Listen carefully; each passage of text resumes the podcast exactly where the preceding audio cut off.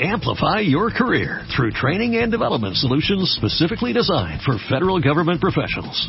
From courses to help you attain or retain certification, to individualized coaching services, to programs that hone your leadership skills and business acumen, Management Concepts optimizes your professional development. Online, in person, individually, or groups, it's training that's measurably better. Learn more at managementconcepts.com. That's managementconcepts.com. 1, 2, 3, 4, 5, 6, 7, 8, 9, 10. Onceava temporada. Marta de Baile. Solo por W Radio.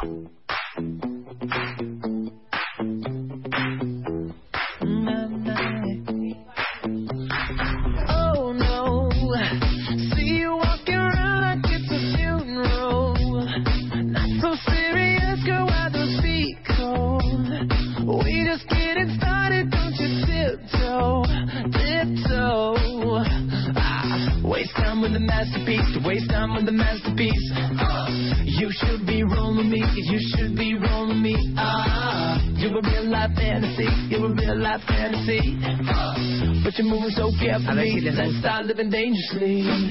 Talk to me,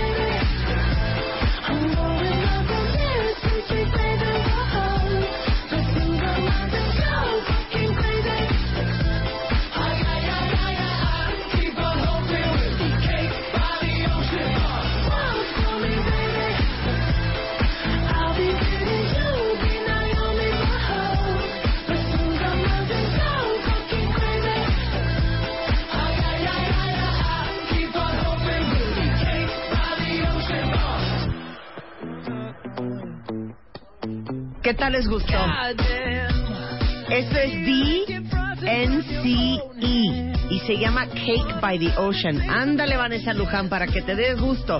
Está buena esta rola. Y a todo esto, ¿quién es DNCE? Ahorita se los decimos. Ajá. Entonces, Ajá. Ah, es el grupo formado por el ex de Jonas Brothers, Joe Jonas, y por Jack Lawless, y Cole Whittle, y Ginger Lee. Ok, esto se llama Cake by the Ocean. No es mala la canción, ¿eh? Gusta. Muy pegajosa, está muy, Muy buena. pegajosa, Mira, escucha, Rebeca, súbele, chapo.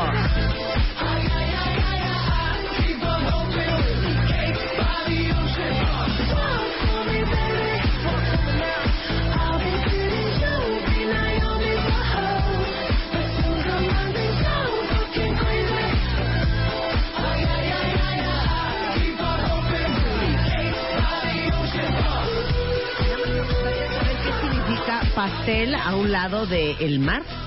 Cake, by the ocean. Cake by ¿Qué the significará? Ocean. No, ese es un rollo que, que, que sí es ya para mayores. Ah, es para gente ya más Sí. eh, con, un, eh, Con un con una evolución con un conocimiento del- mental. del Ah, estupefaciente. entonces, si no, nosotros no los conocemos, seguramente Jacobo nos puede eh, explicar qué significa ¿Qué es Cake cake? by the Ocean.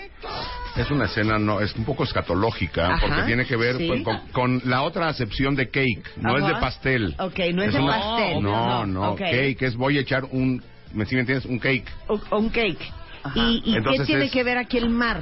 Porque ahí es donde eh, se puede hacer sin necesidad de ir al cuarto. Si estás en la playa Ajá. y te, da, te agarran las ganas, Ok. es más fácil irte al mar. Ajá. Es más cochino, pero es más fácil irte al mar Claro. que irte a tu cuarto. ¿Y tú dirías que el, el movimiento de las olas eh, acaba a limpiarte? ¿Acaba de limpiarte? No, lo que pasa es de que esta canción ¿Por qué es... se me hace que eso No. hacen? No, No, sean puercos, no, no. ni puercas. Popó en el mar.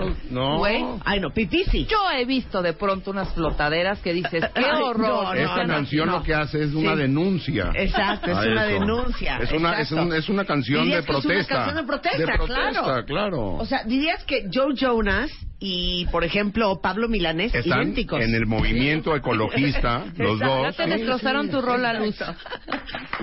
Eres lo máximo. Pero es muy buena rola, la verdad. Digo, perdón, no es Rachmaninoff. No, pero no, es no, pero es una denuncia, es una Es denuncia. una denuncia. Es una Más canción que de protesta. Eh, Estas canciones de veras, yo digo, de veras, me estoy poniendo ciego con esta dulzura, con esta necesidad que tengo de comer dulce. Perdamos nuestras mentes, volvámonos locos. Eh, sigo esperando que podamos comer un poco de pastel al lado del mar. Yo creo que tiene que ver algo más con sexo. Yo, yo digo ¿Qué que tiene que ver un poco más con el monchi después de eh, meterse un estupefaciente. A ver, comunícame con Sí. Joe Jonas para que nos explique esta O canción. sea, quiero un pastel, quiero más dulce, todo ese rollo. Pues Sí. tiene que ver, pues la mota te seca la boca, ¿no? Yo estoy de acuerdo Ay, con sin Jacobo. esfuerzo, ¿ah? La boca te seca la boca. Eso no es Por eso el dulce o el cake o Sí, algo sí, así. está increíble. Oigan, está hoy increíble. es viernes y vamos a tener la delicia de que Jacobo Dayan se va a quedar todo el programa. No, porque tengo que ir al quiropráctico. Ay, no. Ay, pues cancélale. ¿Cómo se llama Sí, el doctor ¿cómo de- llama al el frente doctor? del Cruz ¿Cómo se llama el El doctor? doctor Díez, muy bueno. Doctor ¿Río? 10. Ah, doctor 10. No, Doctor pero tengo que ir, tengo que ir. pues, No es por él, es por mí. Yo creo que él no necesita que yo a vaya. ver, el Chapo sabe hacerte ahorita una cruz nipona. ¿Este no. chapo? Este Sí. Chapo ahorita te da... Exacto, ahorita, No, pero te, ahora viene ahorita vestido te truena. Viene vestido de la América. Ahorita te truena. Viene vestido de la América. No, y no digas que no necesita de ti, sí necesita de ti, necesita de esos 250 pesos que te cobra por consulta. Sí, pero yo, a mí me pasa a necesitar más. Oigan, el día de hoy tenemos invitados eh, a tres musulmanes para que conozcan en serio a un musulmán. Vamos a hablar desde el aspecto religioso hasta el aspecto cultural. Viene desde Isa Rojas, que es un mexicano convertido al Islam desde los 18 años, eh, un profesor eh, de Marruecos, y viene la doctora eh, Mariam Sada, este, que es francesa de origen egipcio, eh, también musulmana, y pues vamos a hablar desde la religión hasta la realidad de la mujer musulmana hoy en día, de los fundamentalistas hasta los más light de los musulmanes, de los sufis. ¿Te este, puedo dar un dos tips? Sí, claro. Cuando lleguen, Ajá. salúdalos en árabe. en árabe. Dile salam aleikum. Salam aleikum. Salam aleikum. Salam aleikum. Y ya al final, cuando Sí, se vayan, sí. para agradecerles su Sí. presencia, les dicen, le di- les dices shukran. Shukran. Shukran es muchas gracias. Ah, Gracias. ok, Shukran. Shukran. Shukran. Muy bien. Entonces, Eso les ah, voy a sala- decir. ah, eh, salam aleikum, de entrada, y al final, shukran. Salam, perdón. Salam aleikum, que es Sí. que la paz esté con ustedes. Salam Ellos te van a contestar, aleikum Claro. es salam. Ok, Claro. Malai- aleikum y Y luego... al final, shukran. Shukran. Muy bien. Perfecto. Viene Antonio Banderas hoy al programa. A ese no le digas eso. A eso no le voy a decir eso. A eso le voy a decir, ¡ole! Eh, ¡ole! algo así. ¿No? Este, y bueno, está Jacobo Dayan. A ver, ya tenemos una explicación de los Ya cuentavientes. me dieron la razón Ok. todos. Cake back the ocean es una expresión que se usa para decir, pues, como eufemismo de sex on the beach. The having Ah, sex on the beach. Pues es que sí es la, pues la chaviza la que oplica ya, yo creo que estas... Ah, estas- ok, estas dice, por frases. ejemplo, se usa, ahora sí que use it in a sentence sería, But Rebecca, you can't have cake by the ocean. You're gonna get sand all over your icing. Ok. Entonces, ¿Icing qué es? La- la- el, Tú, el as, parte. el as, My back. el, el as y la colianchi. Pero puedes poner una toalla y entonces acaba el problema. No, claro. tampoco. Por ejemplo, este, puedes decir, yo, babe, let's eat coke by the, the cake by the ocean. No one will see us. Claro, Esa puede también. ser otra forma. O, por ejemplo, puedes decir, um, Oh. eh, Au. Oh. Rebecca, would you like to take Jacob to have some sex, eh, some cake by the by the ocean? ocean. Exacto. Cake by Entonces, si the te, si te ocean. ofrecen pastel al lado del mar, aléjate de esa persona, Sí, no. Jacobo. Yo de por sí no voy- hacer cosas. De por sí no voy mucho al mar. partes. De por sí no voy mucho al Entonces mar. ya Exacto. sabemos la frase de hoy de las clases de inglés. Exacto. Cake by the ocean. Cake by the ocean. Muy bien. Exacto. ¿Han tenido cake by the ocean? No. No. Rebeca. Mm, uy, no. No, no, no, no hay manera. Luisa. No, tampoco. Chapo, No. cake by the ocean. ¿No? Luz, cake by the ocean. Memo, cake by the ocean. Ay, ajá, Memo. Ay, ajá, Memo. Ay, ya, Memo, no seas Seguro cerdo. en Miami, ¿verdad? sicarias seguro en Miami. En caleta, en caleta. En No. Miami es tu segundo hogar, no te hagas. ¿Por qué no has tenido cake by the ocean, Rebeca? No, qué molestes si apenas un besito o alguito así que estás, eh, que sales del mar, ¿no? O de la alberca, o de la alberquilla. Con el aceite ese de, de, no, cállate. de botella una búfalo. rosada, uno sí, para sí. qué.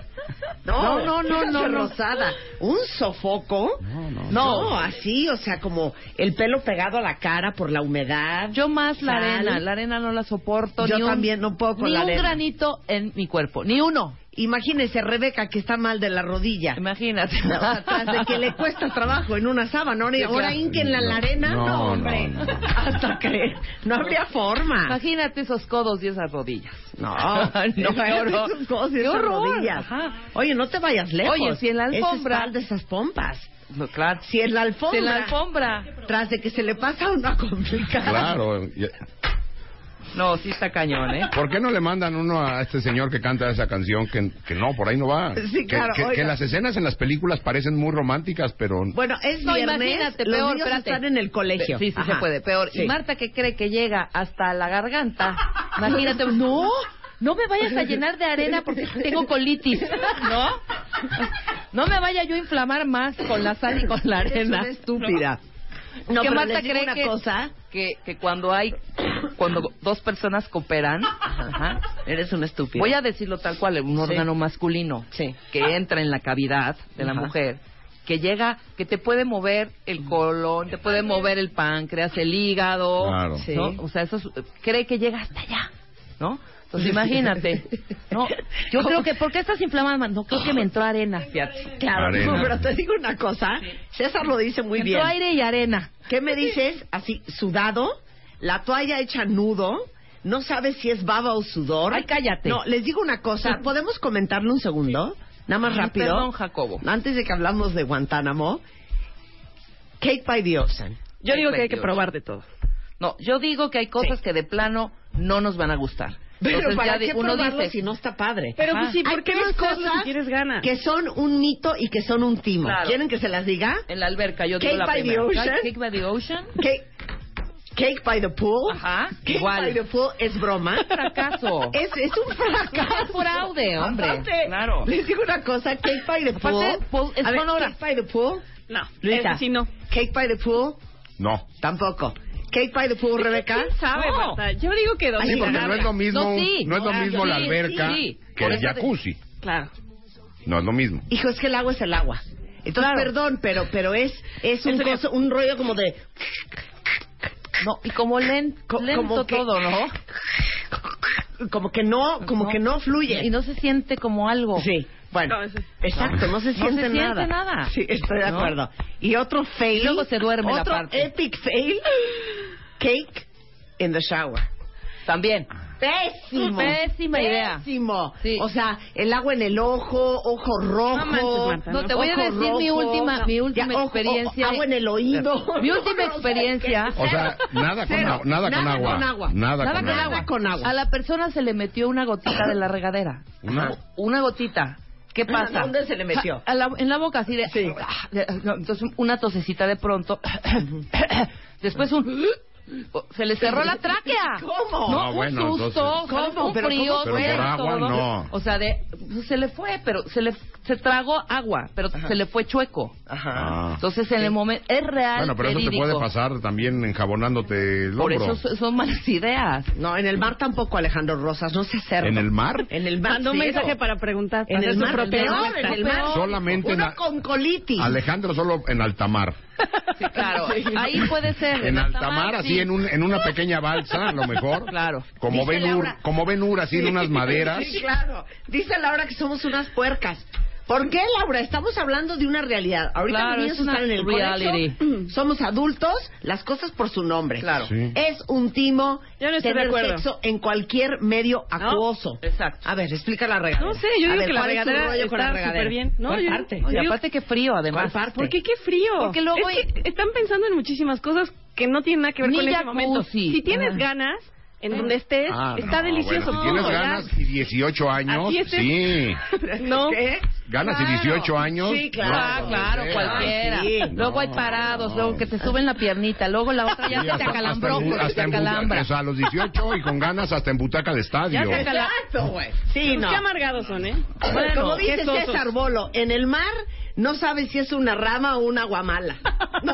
Ah, claro. Claro. Luego Cualquier susto. consulta con lo del mar es con Alejandro Rosa. Claro. Claro. Mira, dice aquí at City, en la arena es una fregadera, te raspas la espalda, las rodillas Y los codos. Es que no sé cómo lo hace, no sé cómo se raspa la espalda de la regadera. En Perdón. no, en la arena. No, no, no, de, de la Ah, la arena, arena, la claro. arena, la arena. No, amiga, yo en la regadera me he aventado unos espectaculares. Muy bien, Leo. No entendemos, Pues Leo. ha de, ha de- ha de ser, un- ha de 20 ser unos chiclosos. No, es No, que el agua no, no. es un medio... O sea, lo voy a decir como es. El agua no es un buen lubricante. Ándale. Que se acabe la fregadera. Sí, exacto. Es la verdad, es la verdad. Uno. Y dos, Tú porque eres una cerda, Luisa. Y tampoco somos, bueno, no estamos tampoco ya en una época de malabares y cosas así. De verdad, se entumen partes de nuestros Pues cuerpos. yo estoy yendo al quiropráctico. dirás. Claro, entonces eso entre que Claro, las... ahora imagínate No, tú. yo ahorita no puedo ni. Pero, Tú chueco. pero Tú- tú ni en una cama. Ni en cama ahorita. Claro, no, cama, no, no, claro, no. no, ya no está uno en edad, esa es la verdad. No, no, no. Eso, Ay, eso de estén que, inventando. Qué aburridos son, Eso de ¿no? que, ay, ya, mira, nunca lo hemos hecho en la cocina encima de la tarja de No, mármol. no, No, no. ni lo vamos a No, hacer. no, no. No, o la lavadora, no, tampoco. Sí. ¿En, en qué otro ya no estamos en edad, Rebeca? Mira, ninguna parte que no sea algo acolchonadito, Sí, sí. algo que uno se pueda voltear inmediatamente, Sí, o, sí. o tres minutitos después y dormir relajado, relajadamente.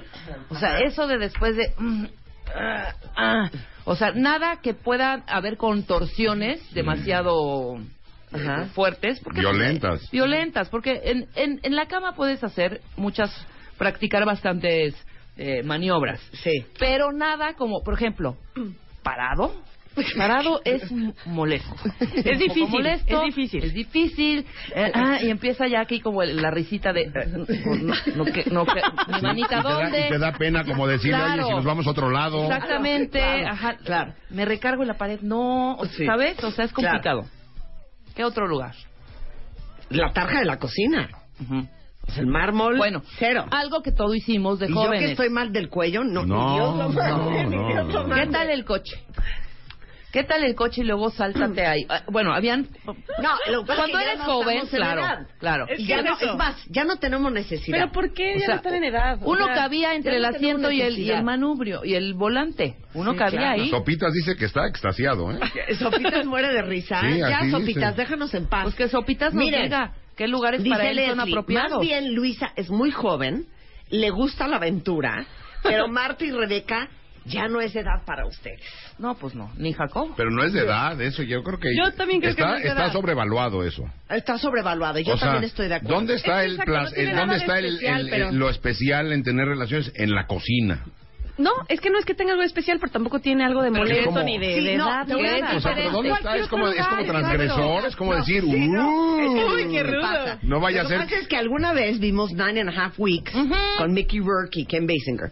Y entonces, eso de que es en la cocina, no es porque la cocina sea cómodo, es porque estabas tan prendido Que ahí te agarró. que ahí te agarró. Claro. Lo que pasa es que esta edad, No, ya para que por te eso digo a los así, ya. 18, por eso digo que con Claro. ganas y a los 18 Exacto, hasta en la tarjeta de la en, cocina. Por el, supuesto. sí, en, buta- en butaca de Y si estadio. estamos diciendo que estos lugares no son apropiados a esta edad, es porque ya los probamos en algún momento. Claro, así dice, a mi esposo le encanta en la regadera, pero a mí me choca porque aparte se desperdicia el agua cañón. No Claro, sí, sí, tienes toda la razón. Y Una mujer frío. consciente con la ecología. Muy bien. Dices, en la regadera, dice Mari Carmen, necesitas como ventosas. Claro, necesitas como ventosas Como en las agarrar de manos, algo. Porque es que si no, puede haber un accidente muy Claro, por grave. supuesto. ¿eh? Claro. Y los este, también se resbalan, ¿eh? Exacto, los, los- eh, ya exacto, y entonces ¿dónde? Sí, claro. O sea, uno no es Spider-Man, eres una... ¡Qué asco, Luisa! ¿Qué hiciste? ¡Qué ¿Cómo- asco! ver? Hizo un horror. Hazlo. A ver. No, ya no lo voy a volver A mí, hacer. para No, que yo no, lo vea, güey. Estaba haciendo una...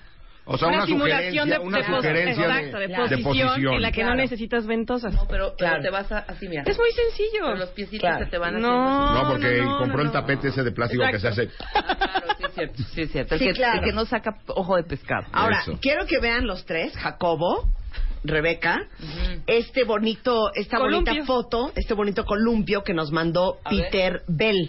¿Qué No, opinan de bueno. este columpio? Yo le voy a enseñar la imagen. No, no, yo, no, yo esa, ma- esa imagen se la voy a enseñar al quiropráctico al rato. Exacto. Claro. La va, la, la va a prohibir. Claro. Totalmente. Dice aquí Julián, nada como experimentar en diferentes lugares y con estos fríos no tiene nada que ver la edad. Mira, Larisa dice que ella lo llegó a hacer en un puente peatonal. No me explico cómo, no me No, explico pues, dónde. en un puente peatonal, pues, puede ser acostado. Andrea se echó una, Andrea acaba de Peatonal. una monumental. Ese sí está cañón. ¿Pa' qué? ¿Cuál? ¿Qué es eso? Andrea dice, ¿y qué tal la maca? Uno no puede ni estar solo ahí. Bueno, exacto. No puedes ni estar tú Claro, solo ahí. solo te puedes sentar en una hamaca. Ahora, San Nicaragüense. Si van a, yo, yo soy de las, yo les voy a decir algo, les voy a recomendar algo.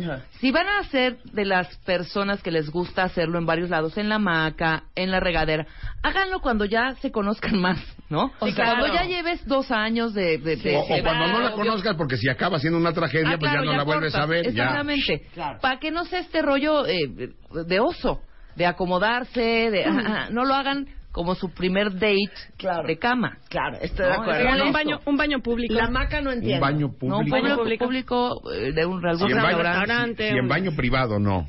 Sí, claro. Si en baño privado O sea, no. déjense de estas fantasías Bolo- de películas César Bolo europeas. vuelve a hacer una observación. Dice, lo peor en la regadera es cuando sin querer te pegas en una pared fría. Ah, ay, sí, es horrible. Y ya se te van las ganas. Claro. O se te encaja en la espalda la llave. Exacto, exacto, exacto. Y entonces, para y no, para da, no de gra- definir- da gracias que fue en la espalda, hijo. Sí. Claro. Que No, bueno, yo, las llaves no están más abajo. Oye, dice Mónica. Bueno, pero podíamos Claro. haber estado haciendo En otra la, cosa. en la tina. En la tina. claro. Dice Mónica, verídico, intenté la cooperación encima de lavamanos y se despegó la pared. Sí, claro. Claro. Y empiezan la- Claro. claro. y carísimo. Claro. Además, luego hablan Pero al ¿qué le albañil, dijo, al cuál- ¿qué le dijo, azulejo, ¿qué le dijo al albañil o al yesero cuando llegó? No, fíjese que solito. Claro. Solito Ha de se, ser humedad. se venció, se venció. A ver, yo quiero saber, yo o le dijo, saber. o qué le dijo, no, fíjese que estábamos aquí echando, no, Claro, ¿verdad? ¿Qué- ¿Qué, pasión. le dijo al joven? Claro, un cake by the, by, No. by, by- by- by the sink. Que un seguro, cake by the sink. seguro le dijo que se venció. ¿Quién lo ha hecho en un... que eso a mí se me hace inaudito. In- no lo creo. Que se pueda hacer en un avión, en el, en, en el baño de un avión. digo no que te no se puedes puede. lavar las O sea, manos Esa gente que inventa, como la "Güey, hamaca, nos claro. metimos al avión y yo sin Es querer como la en un vuelo nocturno se metió Es como la maca, pero, Pero en el baño no puedes, no te puedes le- levantar, no puedes levarte las manos en el. Claro, o sea, no te pueden ni Imposible. No. O sea, ¿cómo? En el baño. Hay Sin gente que dice, sí. Sí, no timen, no digan, sí, exacto. güey, o sea, lo he hecho 20 veces. No, no de Pero aparte, 14 ¿cuál es el placer de decir, no, ya lo hice a dormidas 30 las mil a 30 mil sobrecargos? pies de altura? Sí, claro. Uy, Uy. a lo mejor estaría bueno hacerlo en cero gravedad, eso a lo mejor Ah, estaría eso padre. estaría chido. Claro. Claro. ¿Cómo? O sea, en, cero en- gravedad. a cero gravedad, en una de esas está buena, pero a 30 mil pies de altura no entiendo dónde está el placer. Claro. Claro. ¿Cuál O el placer es que te cachen. Ándale, más bien es esa cosita Sí, de hacerlo claro. a escondidita. Aquí vi- hay hasta elevadores. ¿No? Sí, yo creo, hay, no dudo que hayan este tipo de lugares que la gente le encante, por, pero no por el, te da placer eso, El que no te riesgo. vayan, el riesgo, que no te vayan a cachar, esa es la adrenalina, no que sea un placer del de la planta baja al No, sexto ya. piso. Aquí yo estoy viendo ya unas faltas de respeto hasta el? Museo de Antropología. ¿Qué te ¿Mm? pasa, Rogelio? En el Museo de Antropología, una falta de respeto Ah, la cultura de los otomís, ¿Qué onda de con- los toltecas. ¿En qué sala? Que diga que en qué sala. ¿En qué sala fue? Junto al calendario azteca o nunca. Sí, o a lo mejor fue en el restaurante, en el café o en el Claro. baño. Mira, dice, está ahí la cuatlicue. un compa, un No, compa. No, está en Templo Mayor. en el dice un cuentaviente, un compa lo hizo en un avión, se le giró un testículo y lo perdió. No, ¿Cómo? ¿Lo perdió en dónde? No, ya. Se lo En el avión. Lo perdió en el avión. Así dice. Y luego, se le giró y luego fue al Lost and Found. perdió. A ver si. ¿Pero qué? ¿Hubo una bolsa Exacto. de aire? Objetos perdidos. ¿O qué? Oiga, ¿no vio mi testículo? ¿Qué onda? Sí, no. Híjole. Bueno, ya, hablamos de lo que digo- queríamos Sí, ya. hablar. Ya Yo digo acabó. que ya hablemos de Ya, Guantánamo regresando del Regresando corte. clases de cultura general con Jacobo Dayan, nos va a explicar Guantánamo. Ya saben que este desde que entró el presidente Barack Obama dijo que lo iba a cerrar. Como tantas cosas que ha dicho. Sí, no sé, ¿sabes qué? No, No seas grosero. a mi gordo. No, yo nada más digo que es bueno como para el rollo, pero ya la realidad tal, sí le cuesta más trabajo. Bueno, va a Cuba ahorita el 21 y 22 y no va a visitar Guantánamo. Vamos a hablar ahorita de Guantánamo para que sepan ustedes qué es y por qué está en Cuba. Regresando en doble.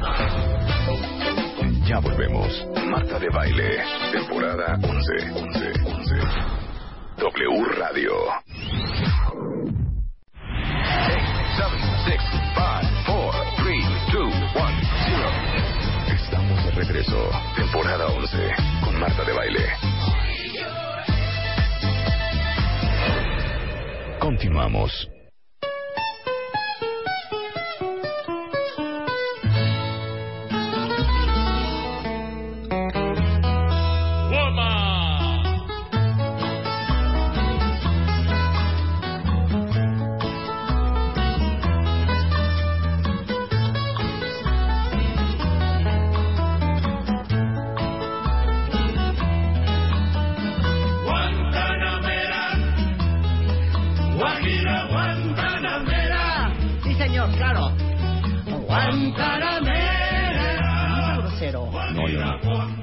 Es, un, este es Guantanamera y es inspirado en un poema de José Martí y ahorita les vamos a decir por qué estamos oyendo Guantanamera. El día de hoy, todos van a aprender con el profesor Jacobo Dayan. Saludemos. Buenos días, profesor. Siéntense. Este, exacto, ya estamos Sí, sentados. Ok. Guantan no, deja de Guantanamera de fondo. Guantánamo, Guantánamo. que ahorita está muy de moda. Nada más doy un poquito de preámbulo. Porque el presidente Obama, desde que entró, dijo que iba a cerrar la prisión de Guantánamo. Y este, básicamente siete años después y a menos de un año de ya irse, este, ya anunció el plan para cerrar Guantánamo. Bueno, tendría que haber estado de moda hace 14 años. Claro. No a ver, pero empieza desde por qué Guantánamo, ¿dónde está? Guantánamo ¿Por qué está- está, ahí? Ahorita les Guantánamo- mando, este, perdón, mapas y fotos por Twitter para que todo el mundo se entere qué es Guantánamo. Guantánamo es una ciudad al sureste de la isla, de Cuba. Es decir, es lo más hacia Europa, pues, hacia el Pacífico, Ujú. perdón, hacia el Atlántico, de la isla de, de Cuba. Es lo más alejado del territorio norteamericano. Y tiene una- un valor estratégico militar importante. ¿Por qué? Porque es, es la entrada. Al Golfo de- desde el Atlántico. Entonces, para los Estados Unidos era un lugar estratégico. Desde finales del siglo XIX ocupan esa, esa zona. Pero ¿cómo fue? Ocupan, hay un... eh, es, eh, Cuando, Cuba- cuando, Cuba- cuando Estados Unidos era amiguito de Cuba. Sí, claro. Eran, eran amigos hasta 1959, Ajá. que es la Revolución Cubana. Pero eh, Estados Unidos apoya a Cuba, incluso en su independencia, en la separación con España, y llega a un acuerdo con Cuba. Acuérdense que Cuba durante todos esos años, de principios del siglo XX hasta la Revolución, no nada más era muy amigo de Estados Unidos, sino era casi casi su, su esclavo. En- de- Es parte de, de la separación o del enojo de los Estados Unidos con la Revolución Cubana, es de que ese territorio que era prácticamente, si no gobernado por ellos, sí administrado, o lo que ocurría en la isla era, a favor, era lo que ellos decidían. Claro. Y en- desde 1903, desde finales del siglo XIX, 1890 y tantos, 90 y muchos, ya ocupan ese territorio y llegan a un acuerdo con el gobierno de Cuba en 1903 para esa ciudad Ujú. usarla como re- naval. rentarla. Sí. Rentarla con fines estratégicos. Pero era una base naval. Sí, y ellos lo convierten en base militar. Ujú. Y ahí queda desde 1903 como una base militar fuera del territorio norteamericano. Estados Unidos tiene muchas bases militares fuera de, del territorio, de su territorio. En Turquía tiene, tiene en Alemania, en varios países, con acuerdos en esos países. Pero lo interesante de, de Guantánamo específicamente, hay que decirlo, es que es la única establecida en un país que no era aliado de, de- de Washington, de Estados Unidos. Bueno, y, bueno, al principio sí, después Sí, no, y después llegan a un no. acuerdo para rentar esa zona, es decir, préstame es- esa ciudad y yo te pago una renta de cerca de cuatro mil dólares, Wow. En 1903. que era un dineral. Sí, claro. Sí, en esa época. Sí, claro. bueno. Evidentemente, cuando llega la Revolución Cubana, 1959, el nuevo régimen dice, me van desalojando Guantánamo, este es territorio cubano, a nosotros no nos interesa te- que ustedes estén aquí y menos con una base militar, y mucho menos después del rompimiento de relaciones Claro. entre Cuba y los Estados Unidos. Acuérdense la época de la crisis de los misiles, no sé si la tienen presente, esta crisis que hubo entre Estados Unidos y la Unión Soviética, porque los so- soviéticos querían poner misiles, sus en, misiles en en- Cuba. Entonces, esa zona era muy importante para Estados Unidos y los cubanos querían que desalojen. Entonces, queda como una, su- una situación no resuelta entre el régimen cubano, el de los hermanos Castro, o entonces de Fidel Castro, y el gobierno de los Estados Unidos. Entonces, queda como una ciudad con base militar. Pero qué chistoso que entrando Castro no les haya dicho, se largan. Sí, se los dijo. ¿Y luego? A ver, a ver, o sea, Sácalos. lárgalos. A ver, A ver, lárgalos. lárgalos. ¿Qué, ¿Qué les dice? Pero qué bizarro, ¿no? Bueno, pues qué bizarro, pero es parte del conflicto y de la Guerra Fría. Son, hay, son décadas de no relación entre Estados Unidos y Cuba, donde no hay manera de los cubanos que por la fuerza los van a echar fuera, no va a poder. Claro. Entonces, ellos, los cubanos desde 1959 deciden no cobrar la renta. No porque se la regalen, sino en señal de protesta. Es decir, no aceptamos Claro. que ustedes nos paguen cuatro mil dólares. aceptar la lana va a ser un arreglo comercial y aquí no hay ningún arreglo Nada, comercial. Lárguense. Entonces los cubanos es como si estuvieran los gringos depositando la pensión en el tribunal y los cubanos no la cobran Sí, de manera muy digna y, dice, y menos por cuatro mil dólares, digo, pues, ¿para qué van a andar cobrando? claro. Entonces, se queda como base militar desde el 59. Y ahora, el cambio se da con la locura de Bush hijo. Cuando después de las Torres Gemelas y empieza la, la guerra eh, gringa contra el terrorismo, buscando a Osama Bin Laden y a todos los de Al Qaeda responsables de los atentados de las Torres Gemelas, deciden abrir una prisión fuera de su territorio. No es la única. No sé si se acuerdan de las escenas horribles de una prisión que se llamaba Abu Ghraib en Irak. Sí, ah, son, fue- se hicieron muy famosas porque había tortura que, se- que los mismos carceleros tomaban fotos y video. Ah, claro, y ahí Sí. salió metida hasta una, Una hasta chava. Una chava. Sí, claro. esas fotos son muy famosas de una prisión militar gringa en Irak, donde metían a los supuestos responsables de ataques o de terrorismo contra Estados Unidos. La bronca es que esas prisiones, la de Guantánamo, que se abre en 2002, ¿sí? La invasión gringa a Afganistán buscando Al Qaeda se da después de las Torres Gemelas en 2001 Ok. y en 2002 se abre la prisión de Guantánamo. Pero se abre una prisión en unas condiciones brutales. Y no lo hacen en territorio gringo porque ellos no quieren traer a, a su Homeland Security Sí, claro. a responsables de actos terroristas. La bronca es que detienen de manera indiscriminada gente. Gente de 45 países fue deten- ha sido detenida. Son cerca de 800 prisioneros que han llegado nada más a Guantánamo. Habría que sumar los de Abu Ghraib que ya cerraron. Y los meten ahí sin acusación clara, sin derecho a juicio, sin derecho a un abogado. Es decir, te detienen porque sospechan de ti y vas para adentro y a ver qué pasa. Claro, de hecho el Congreso gringo sí formó una orden que se permitía en Guantánamo tener ciudadanos que no eran gringos en esa prisión sin cargos. Sí, no, están ahí. O sea, not formally accused. No, de nada. Claro. Imagínate entonces tú No, que te detienen, te llevan a Guantánamo en condiciones realmente infrahumanas. Es decir, aislamiento total, al calor tremendo y en esas cárceles los visten de naranja.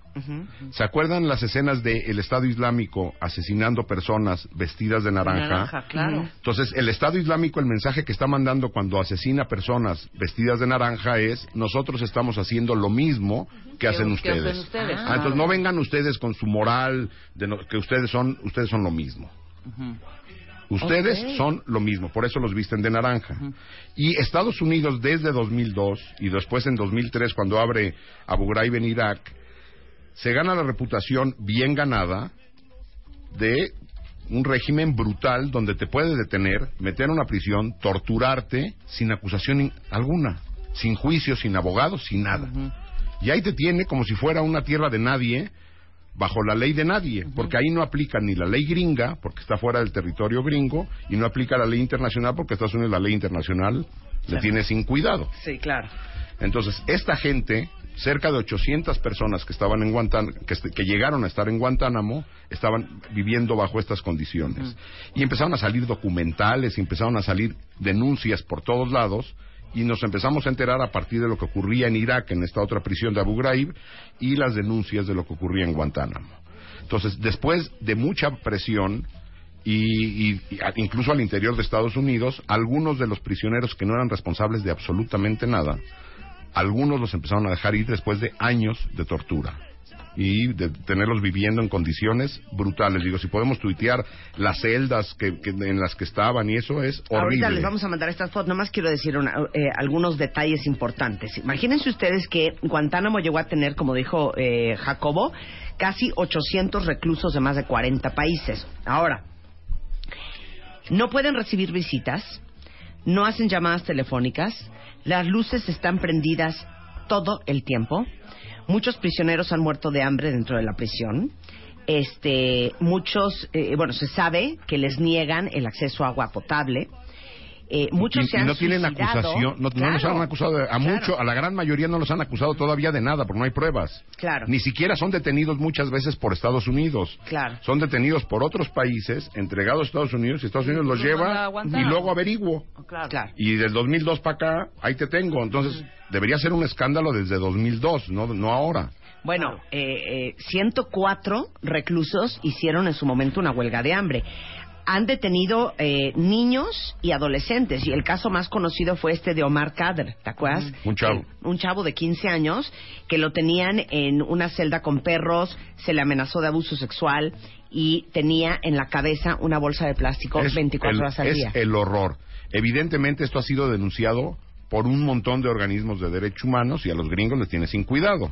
Entonces, desde que Obama estaba en campaña, había prometido cerrar esta prisión. Y estaba en campaña en 2008. Entonces, para todos los amantes de Obama, pues nada más que dónde, de- cómo pasas de- del discurso a la realidad, ¿no? Entonces, Obama está por irse después de ocho años de gobierno, están normalizándose las relaciones diplomáticas con Cuba y Guantánamo es un tema de los tantos pendientes entre Cuba y Estados Unidos. Uno es, evidentemente, el bloqueo. Por parte de las exigencias gringas es la apertura democrática de la isla, las mejores condiciones de vida, el acceso a Internet, un montón de cosas.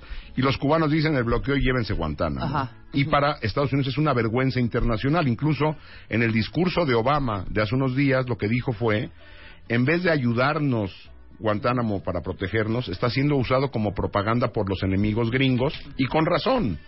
Es decir, Guantánamo es el horror administrado por los Estados Unidos y los enemigos de Estados Unidos dicen ellos no tienen autoridad moral para venir a decirnos a nosotros nada. ¿Sí? Ahora. Entonces, Obama quiere cerrar Guantánamo. No está fácil. Hoy todavía quedan un poco más de 90 prisioneros. De los casi 800, muchos fueron liberados, muchos otros fueron transferidos a otras prisiones en otros países. O sea, los regresaron y están encar- encarcelados en otros lugares. Otros muchos fueron liberados y todavía quedan 90 personas ahí. Eso le cuesta aparte a Estados Unidos un dineral mantener claro. esa, e- e- esa prisión, de los cuales solamente 30 han sido sentenciados en tribunales militares, no en tribunales civiles. Entonces, esos habría que revisarlos. Obama dice hay que cerrar la cárcel y transferir a toda esta gente, 90, a cárceles dentro de Estados Unidos. Que están pensando que si Carolina del Sur, que si Kansas, que si Colorado. Nada más que la bronca que va a tener, Obama tiene dos broncas con esta decisión. O sea, la decisión es correcta en el sentido de que van a, a cerrar un lugar que no tenía ni siquiera que haber existido. Pero la bronca es de que en el momento que los transfieran a cárceles en Estados Unidos, primero la gente, los ciudadanos de las ciudades donde los quieren llevar, no van a querer que traigan a gente que, según el discurso gringo, es amenaza a la seguridad nacional, a cárceles de ellos. Y la otra es de que va a empezar a aplicar ley gringa ahí. Claro. Y entonces yo voy a poder decir, a mí me torturaron, a mí no me tienen en juicio, a mí no me tienen no sé qué, y muchos de ellos probablemente, probablemente Puedan salir. podrán salir. Claro. ¿Sí? Pero nada más imagínense lo que financieramente esto significa. Si Estados Unidos acaba cerrando Guantánamo, se va a estar ahorrando impuestos que pagan los americanos 180 millones de dólares Al año. al año. No, sí, de la operación son dos mil personas las que trabajan en la prisión para mantener a noventa y tantos presos. Ahora, los tienen que mover. La bronca que tiene Obama son dos. Uno es convencer a las ciudades que reciban a esta gente y la segunda es convencer al Congreso de mayoría republicana en año electoral. O sea, ya vemos los discursos de Trump y de Cruz que son de horror. Convencerlos de cerrar esa prisión que los republicanos en buena medida siguen respaldando. Claro. ¿Y Sí. pero por qué esta cosa no los extraditan a su país? O sea, Pues porque ¿por qué lo que no, no- Porque son demasiado peligrosos para, ten- para, Para no estar tener control sueltos. sobre ellos. si hay, si hay 90 que, que inclusive estos ya están enjuiciados, ya están Sí, pero comprobados. son juicios, son juicios completamente opacos. No Claro. saben, o sea, no, no hay Bueno, es que yo como como vil, vil humana, ¿Tú crees que los van a mandar normalita, a Irak, digo, no puedes hacer Pakistán? 90 juicios, o sea, son 90, ya no estamos hablando de 800 ni de 1000 ni de no. Claro. Son 90 personas. Sí, pero en muchos ir. casos no hay pruebas de nada. Simplemente es alguien dijo que él estaba metido en Al Qaeda. Claro, o Él sea, el dijo 93% de que- ellos no fueron capturados que- por Estados Unidos. No. No, La mayoría mandaron. fueron entregados a Estados Unidos por una recompensa. Entonces yo digo que, que mi vecino era, yo lo vi hablando Claro. un día con uno de Al Qaeda y entonces ya está ahí. Entonces la bronca es primero convencer a los republicanos de que le den lana. Igual ahorita Obama quiere abrir una embajada en, en Cuba, en La Habana. La pregunta es, bueno, está abierta, si va a haber recursos o no va a haber recursos para una, una embajada real, con mucho personal, el Congreso no se lo quiere dar, porque Ajá. los republicanos no quieren restablecer relaciones en estas condiciones con Cuba. Y la otra es, los republicanos, ya lo dijeron incluso algunos de los precandidatos republicanos, que no están de acuerdo con cerrar Guantánamo. Sí, claro, que sí quieren dejarlo abierto. Sí, Exacto. y es el horror Imagínate. tremendo De los horrores. de los horrores. Bueno, danos la lista de, la viola- de las violaciones de derechos humanos, que es tu especialidad, dentro de, de la prisión de Guantánamo. Bueno, son, ah, son, son- seis, ¿no? Bueno, sí, hay, están detenidos primero sin pruebas, de manera indefinida. Sin derecho a juicio, sin derecho a abogado. Dentro de la prisión están sometidos a tortura, a actos crueles, inhumanos o degradantes, así se llame. la lista. La lista que está aquí, que aparece que es eh, información de la Comisión Interamericana de Derechos Humanos, que por cierto el gobierno mexicano ya también dice que lo que dice la Comisión Interamericana de ¿No Derechos vale Humanos Tampoco es verdad. no es, eh, no, es impreciso. es decir, nosotros ya estamos en una época de negación en nuestro país. Sí. Es confinamiento estrecho. Repito, esto es información de la Comisión Interamericana de Derechos Humanos. Eh, técnica de la pared, se azota al detenido contra la pared usando un collar improvisado. Posiciones de estrés, ahorita ustedes hablaban del cake on the beach. Ahorita les mandamos este. Privación del sueño, privación sensorial, golpizas brutales, descargas eléctricas, hipotermia inducida, exposición a sonidos o música demasiado fuerte y a extremas temperaturas, alimentación forzada, repito, acceso ili- ili- limitado a protección judicial, comisiones militares sin proceso, es decir, estás ahí metido y no, no inicia tu juicio, no tienes acceso a abogado, no tienes, no, hay, no tienes defensa y hay un, evidentemente un régimen discriminatorio al interior porque los prisioneros son musulmanes, son de países que estuvieron o están en guerra con los Estados Unidos, pero la lista de países de los cuales es- la gente está, Está ahí metida. llegó a estar detenida es Ajá. tremenda. Sí. Evidentemente es Medio Oriente, pero hay canadienses, gringos, Africanos. ¿sí? australianos, es decir, es gente que fue detenida por un montón de países, como bien de- decías Marta hace unos minutos, a cambio de una lana. Claro. Es decir, yo doy una recompensa, recompensa al que encuentre a alguien que a lo mejor esté vinculado con esta gente. Y entonces hay gente de todos esos países viviendo en estas condiciones hace, repito, 14 años. Claro. Y el mundo entero pues no le puede decir nada a los gringos. Acceso limitado a protección judicial, este, falta de defensa, hay discriminación porque eh, los separan. Los musulmanes los separan del resto del grupo. Sí, Es, ¿no? es- es horrible. Es horrible. Y bueno, y es- entonces Obama sigue con sus discursos de buena onda. Hay que ver si eso se aterriza en la realidad en algún momento de la vida. Muy bien, pues eso es Guantánamo, queridísimos cuentavientes. Pa' Ahorita que el Chapo no se queje. Claro, ahorita que, exacto, que no lo dejan dormir. Eh, ahorita que está muy de moda el tema, porque es parte de la agenda del presidente Obama y porque Obama va a Cuba el próximo 21 y 22 de marzo y no va a visitar Guantánamo. No, pues es que si, si va a visitar Guantánamo tendría que decir algo contundente. Claro. Y él hoy no puede ofrecer absolutamente nada de Guantánamo porque no depende necesariamente de él. Si estaba preocupado por cerrar Guantánamo, lo tenía que haber pensado no para su último año, sino antes. Porque si no, entonces es tirar flores al viento diciendo yo soy muy buena onda cuando sabes que eso no va a ocurrir. Pero como va a ganar Hillary Clinton la presidencia de Estados Unidos, ella sí lo va a cerrar. Pues es, es la segunda menos peor. La segunda menos Oye, peor, pues sí, pero si yo sí Vamos estoy- a hacer una mesa ya Para ver acercándonos eso, a las elecciones exactamente. y vamos a hablar de lo que está diciendo ahorita Mitt Romney, lo que está pasando con Trump, este, en qué posición está ahorita Michael Bloomberg, cómo va Bernie Sanders, cómo va B- Hillary Bueno, Bernie Clinton. Sanders ya lo apabulló, Sí. apabuleó. No, espérate, espérate, Espérame, espérate. ya lo hizo pedazos Todavía- Hilaria. No, pero nada más en esta. Todavía hay un poco de chance. No va a haber chance. No va a haber chance. El, Sanders, el nuevo presidente de Estados Unidos se llama Hillary Rodham Clinton. Punto exactamente. Pues Nada así más. como que muy emocionado no estoy. No, bueno, pero como tú dices, de los males el menos peor. ¿O El qué quieres? segundo. ¿Que sea Trump? ¿O No, qué no, quieres no, Ted no. Cruz? Menos. ¿O qué No. quieres Marco Rubio? No. Bueno. No. Yo ya te dije a quién le voy desde la otra vez. A Bernie Sanders, A Bernie pero Sanders. ya eso, that's Bueno, not así como dice, como dice Marta que la nueva presidenta de los Estados Unidos va a ser Hilaria Clinton. Hilaria. Yo luego te voy a decir quién va a ser nuestro presidente. Ah, ¿tú ya sabes? Uy, vas a ver. Sí. Bueno, yo no creo que es que ya, si ya, ¿sabes? Hay un montón, Hilaria hay mucha posibilidad. hay muchos muchacha. países del continente que hayan tenido um, presidentas mujeres.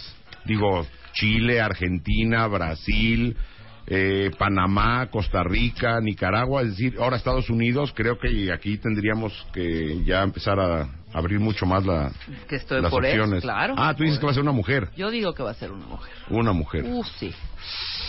Oh, sí. Anda. ¿Cómo- sí, claro. ¿Por algún partido o independiente, según tú? No, independiente. Anda, pues. Claro. Anda, pues se llama. Rebecca Magas. Gracias, Jacobo Dayan. Feliz Dayan Navidad. guion bajo Jacobo. Feliz Navidad. en- en W Oye, Radio. oye, estás el próximo jueves ya, ¿no? Ah, sí, el Ya próximo arrancas. jueves arrancamos un eh, programa en Radio Ibero. ¡Ay, felicidades! Yeiko, Yeiko en Radio Ibero. de Derechos Humanos. ¿A qué? 90.9, jueves de 4 a 5 de la tarde. 4 a 5 de la tarde desde el próximo jueves, Jacobo Dayan en Ibero 90.9. Así es, un programa sobre Sigma derechos DH. humanos. Sigma Derechos Humanos, eh, arroba Sigma DH con Z. Muy bien, A muchas ver, vamos a estar echando relajo desde la Ibero. Muy bien, pues Vientos. muchas felicidades, querido. Muy bien, Sale, pues. Pero no vas a dejar de venir a verme. No, ¿verdad? claro no, que Y no. a no. platicar de nuestras cosas, ¿no? Sí. Me parece muy bien. Te quiero, querido.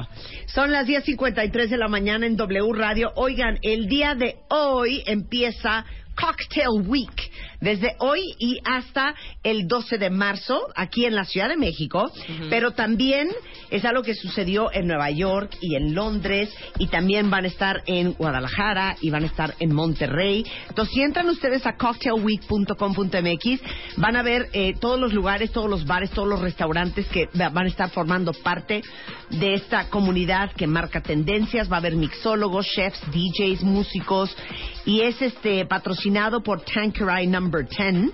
Y para que armen su ruta y se den una, una buena vuelta en Cocktail Week que empieza hoy y termina el 12 de marzo, entren a cocktailweek.com.mx. Viene Antonio Banderas Viene al el guapo de programa. Antonio.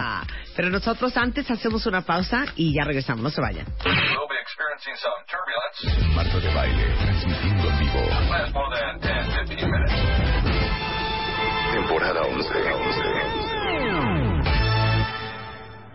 1, 2, 3, 4, 5, 6, 7, 8, 9, 10. Onceava temporada. Marta de baile. Solo por W Radio. La promesa es deuda, sí o no. Sí, sí, sí, Marta. ¡Qué Antonio! Banderas house. ¡Qué guapo, Bienvenido, Antonio! querido. Bienvenido. Muchísimas gracias. ¿Cómo te sientes aclimatado en la Ciudad de México? ¿Traes jet sí, lag? Sí, sí. ¿Tienes Eh, jet lag? eh, No, porque vengo de los Estados Unidos. Ah, Y, perfecto. eh, Estuve en Nueva York, en Aspen, después en Los Ángeles para el tema de los Oscars y acabé aquí. Y al jet lag como que lo llevo bien. Lo, lo- lo llevas bien. Sí, sí, lo llevo bien. Es que queremos hablar de tantas cosas contigo, Antonio. Cuéntame, ¿qué es lo que quieres saber? Queremos primero que nos hagas un vestido. Sí, bueno, no estoy trabajando moda femenina todavía. Todavía. ¿Le Todavía. puedes hacer un, un, un, un black tie great suit a mi marido? Sí, sí, bueno, todavía me queda para eso, ¿eh? Todavía. Pero le puedo hacer ¿Qué una, puedes magnífica- hacer? una magnífica camisa. Una Ah, bien. camisa ya puede ser una Sí, camisa. Camisas ya eh, no solamente las hemos diseñado, las hemos hecho los patrones, sino que las ya las hemos manufacturado. Por lo tanto, ya estamos en ese camino. Pero pantalones, por ejemplo, todavía no. Un saco te pondría nervioso saco para todavía. tener que ir en bañador. Una, un- una corbata Una corbata es relativamente fácil. fácil. Unos boxers Unos boxers también. también puede ser. Es que Andrés está diciendo, ¿por qué está hablando de ropa con él? Fuiste al St. Martin's en Londres Sí. a tomar clases de costura. Bueno, no solamente fui, sino que durante los próximos cuatro o cinco años voy a estar asistiendo a la universidad, probablemente la mejor del mundo para el fashion design, que es Central St. Martin. Bien. O sea, Bien. imagínense, está, o sea, hay fotos tuyas cosiendo. Sí, Es sí, que aparte, sí. ¿a qué hora, Antonio? Yo siento, ¿no será que habrás visto esta, esta serie española que es una joya que se llama La vida entre costuras? Sí, no Ah, solamente ¿la viste? vi, no solamente la vi, sino que además leí el libro eh, inicial. O sea, pero no es que vas a coser, vas a, a lanzar una línea. Voy a lanzar una línea, pero para hacerlo con una cierta seriedad y con una cierta honestidad para el público en el que le voy a Claro. tratar de vender mi producto, lo mejor eh, para tener esa credibilidad es ponerse a estudiar. Es Muy bien. Estoy de los acuerdo. codos en la mesa Muy bien. y adquirir conocimiento. No me gusta muchas veces cuando am, algunas eh, celebridades dicen, no, yo he diseñado esto. No, mentira. Hay detrás un Sí, montón claro. de gente, de diseñadores que son los que hacen realmente los productos. A mí me gustaría implicarme de una forma mucho más eh, concienzuda sobre el asunto. ¿no? Y va a ser línea de hombres. Sí, O sí, sea, sí. Antonio Banderas en Tom Ford. Ah, right. Con, con un, con Eh, suits, camisas, todo increíble. No, y ¿Cuándo? el Me queda un- nombre ayuda muchísimo. Ah, muchísimo. claro, Es una muy buena marca. O sea, Hay muy una buena. diferencia, hay dos diferencias, vamos a ver, eh, entre Tom Ford, al que conozco, y yo. Una es que él es mucho mejor que yo. No, no. Eh, de momento, de momento, y, so- y de la segunda diferencia clarísima, espectacular, es que yo voy a vender como aproximadamente unas seis veces más barato que él. Oye, te digo una cosa, te doy toda la razón. O sea, la chaqueta que llevo es Tom. Ford, eh, esa es, es tuya. Ujú. Está divina. Está padrísima. mira, A ver, ¿qué dice? A ver. Antonio Banderas Ah, Dice Design. Antonio Banderas. Oigan, estamos haciendo Periscope por si quieren ver a Antonio Banderas en Periscope. Ahí dice, la etiqueta no la alcanzamos a ver. Alguien ayúdenos. A ver. Para que le- le- levántenle, levántenle la etiqueta. Antonio, te digo una cosa, me da muchísima pena, Tom Ford, I am so sorry, pero te digo una cosa, es, Es una una, grosería vulgaridad lo que cobra. una camisa de Tom Sí. Ford cueste 1.500 dólares. Es una grosería. No, basta, Tom, basta.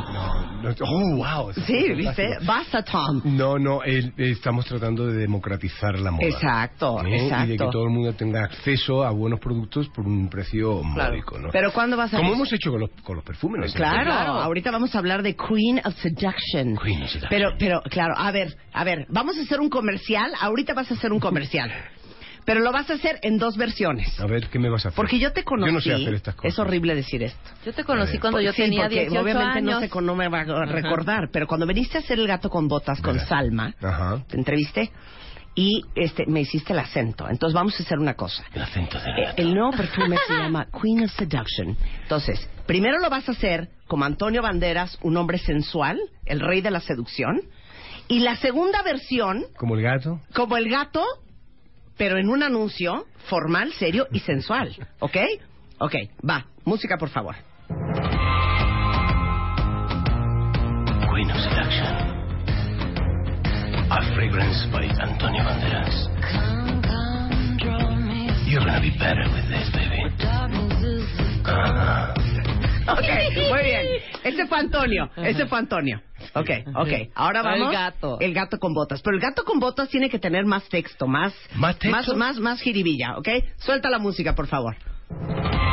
Señora, señorita, está usted frente a a una magnífica oportunidad de seducir a cualquier cosa que pase por su lado. Queen of Seduction. Su perfume. Ah, yeah, baby.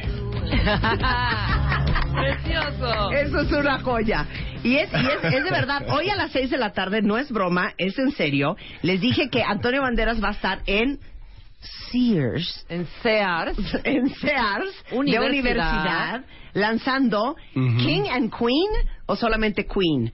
King Eh, and Queen of Seduction. o King Jazz fue lanzado. Ya, Eh, ya. Pero el, todo rey necesita una reina y tenemos a Exacto. una reina ahora para... para... Es el perf- perfume número 15 de 20 años de trabajo que llevo con la marca Puig. en- en- es una marca de Barcelona. Sí. De España vendemos en 93 países. Hemos hecho yo creo que un trabajo muy bueno durante muchos años para elevar la marca donde ahora mismo está. Sí. Y al mismo tiempo tratamos de hacer negocios éticos. Nos hemos implicado con un montón de asociaciones sociales, desde asociaciones de instituciones grandes como las Naciones Unidas, con eh, UNICEF en Chile, con el Hospital Garrahan en Argentina, con Make a Wish en Chile también, con el Body Program en Aspen, con el Broadway Cares en Nueva York, con la Fundación Lágrimas y Favores que yo presido en España. En fin, eh, tratamos de hacer negocios, pero al mismo tiempo De tratamos de, de De devolver algo a la sociedad que nos está comprando el producto. Ok, Queen of Seduction es el perfume eh, para mujer que está lanzando hoy Antonio Banderas en México. Vamos a ver. La pregunta es obligada, ¿eh? Necesito música sensual. Si Oh. quieres poner, one- lo ponemos. La misma one- de tan- Ok, esa. Entonces, quiero que expliques una cosa a todos los cuentavientes. ¿Qué es lo que quiere que explique ella? ¿Qué es una mujer sensual? Para Antonio. No, no voltees a ver a la novia. ¿Qué es una mujer sensual para Antonio Bandera? Porque ella es güera, joven, alta, flaca y nosotras no. Entonces tienes que ser democrático y incluyente. Eh, A ver. indudablemente. Es que si- si me hubieras preguntado qué es una mujer, Ajá. Solamente no sabría qué responder. Ok. No, mujer sensual. Yo tengo un amigo, eh, Joaquín Sabina, en España, que dice que las mujeres no existen. Ajá. Que cuando uno le va a echar mano, que desaparecen. Ah, que son puro... Ese Joaquín. Sí, Sí. Joaquín.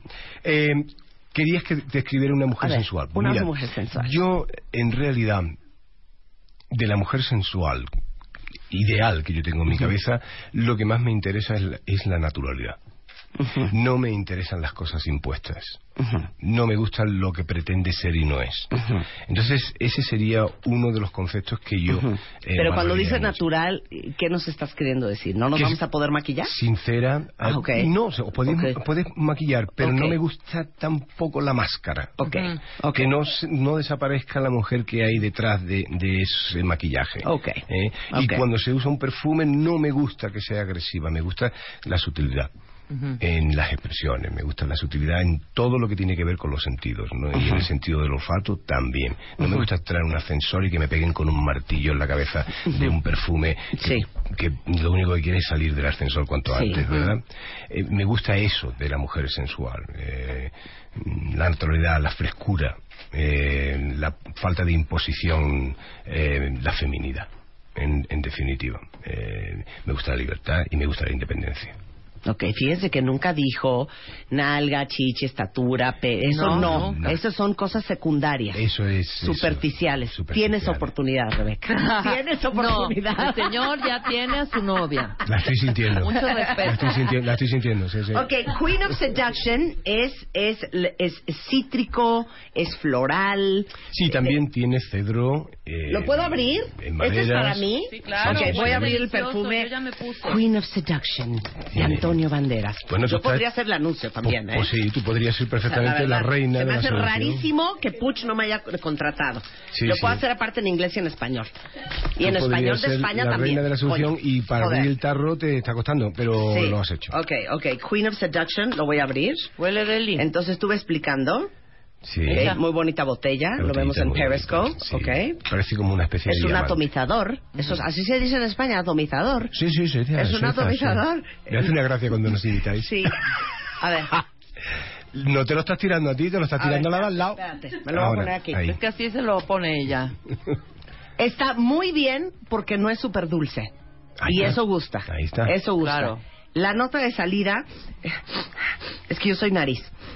Ujú. ¿Qué La nota de salida es, es un cítrico, es un cítrico. efectivamente. Eh, siento un poco de pomelo, un poco de frambuesa.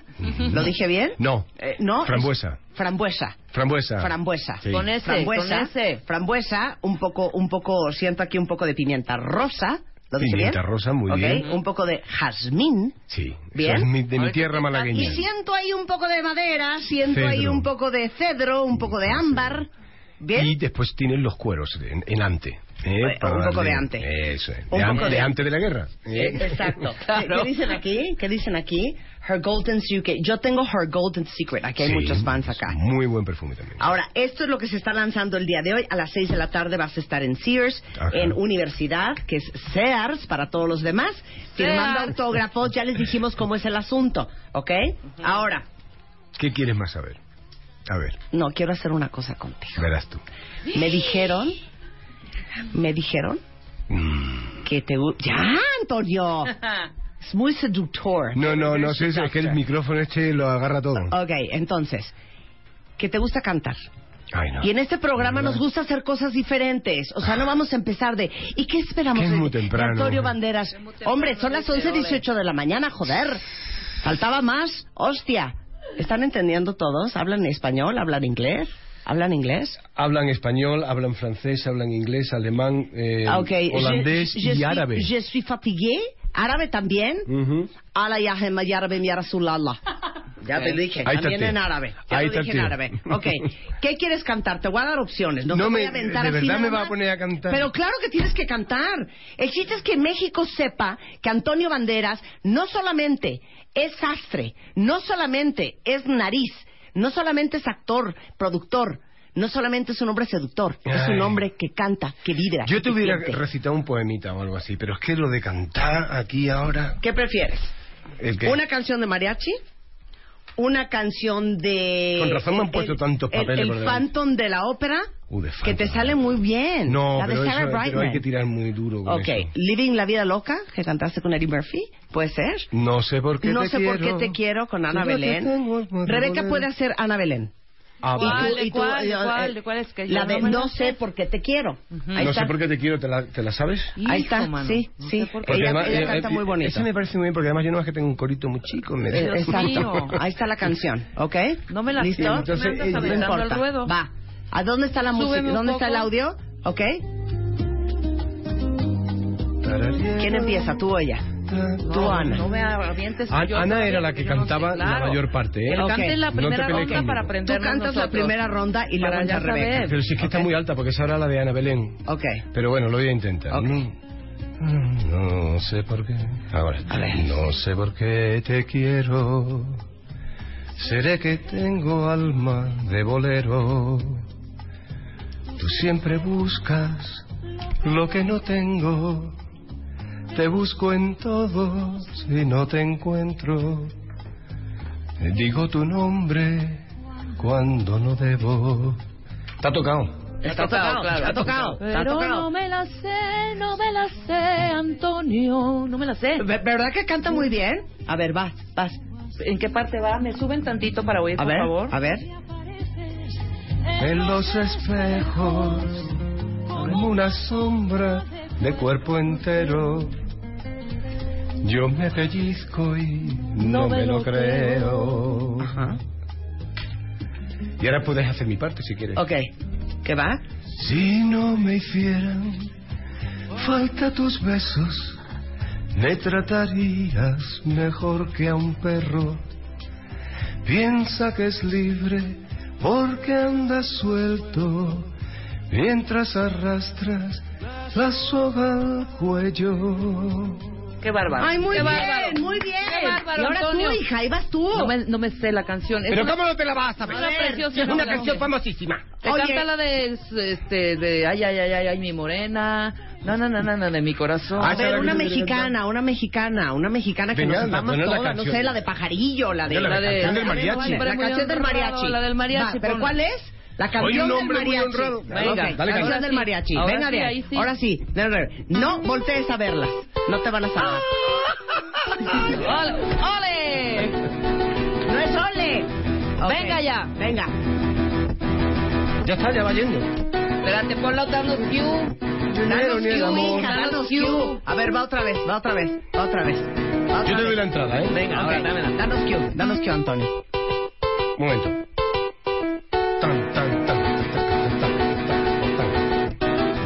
Soy un hombre muy honrado que me gusta lo mejor. Las mujeres no le fallan ni el dinero ni el amor.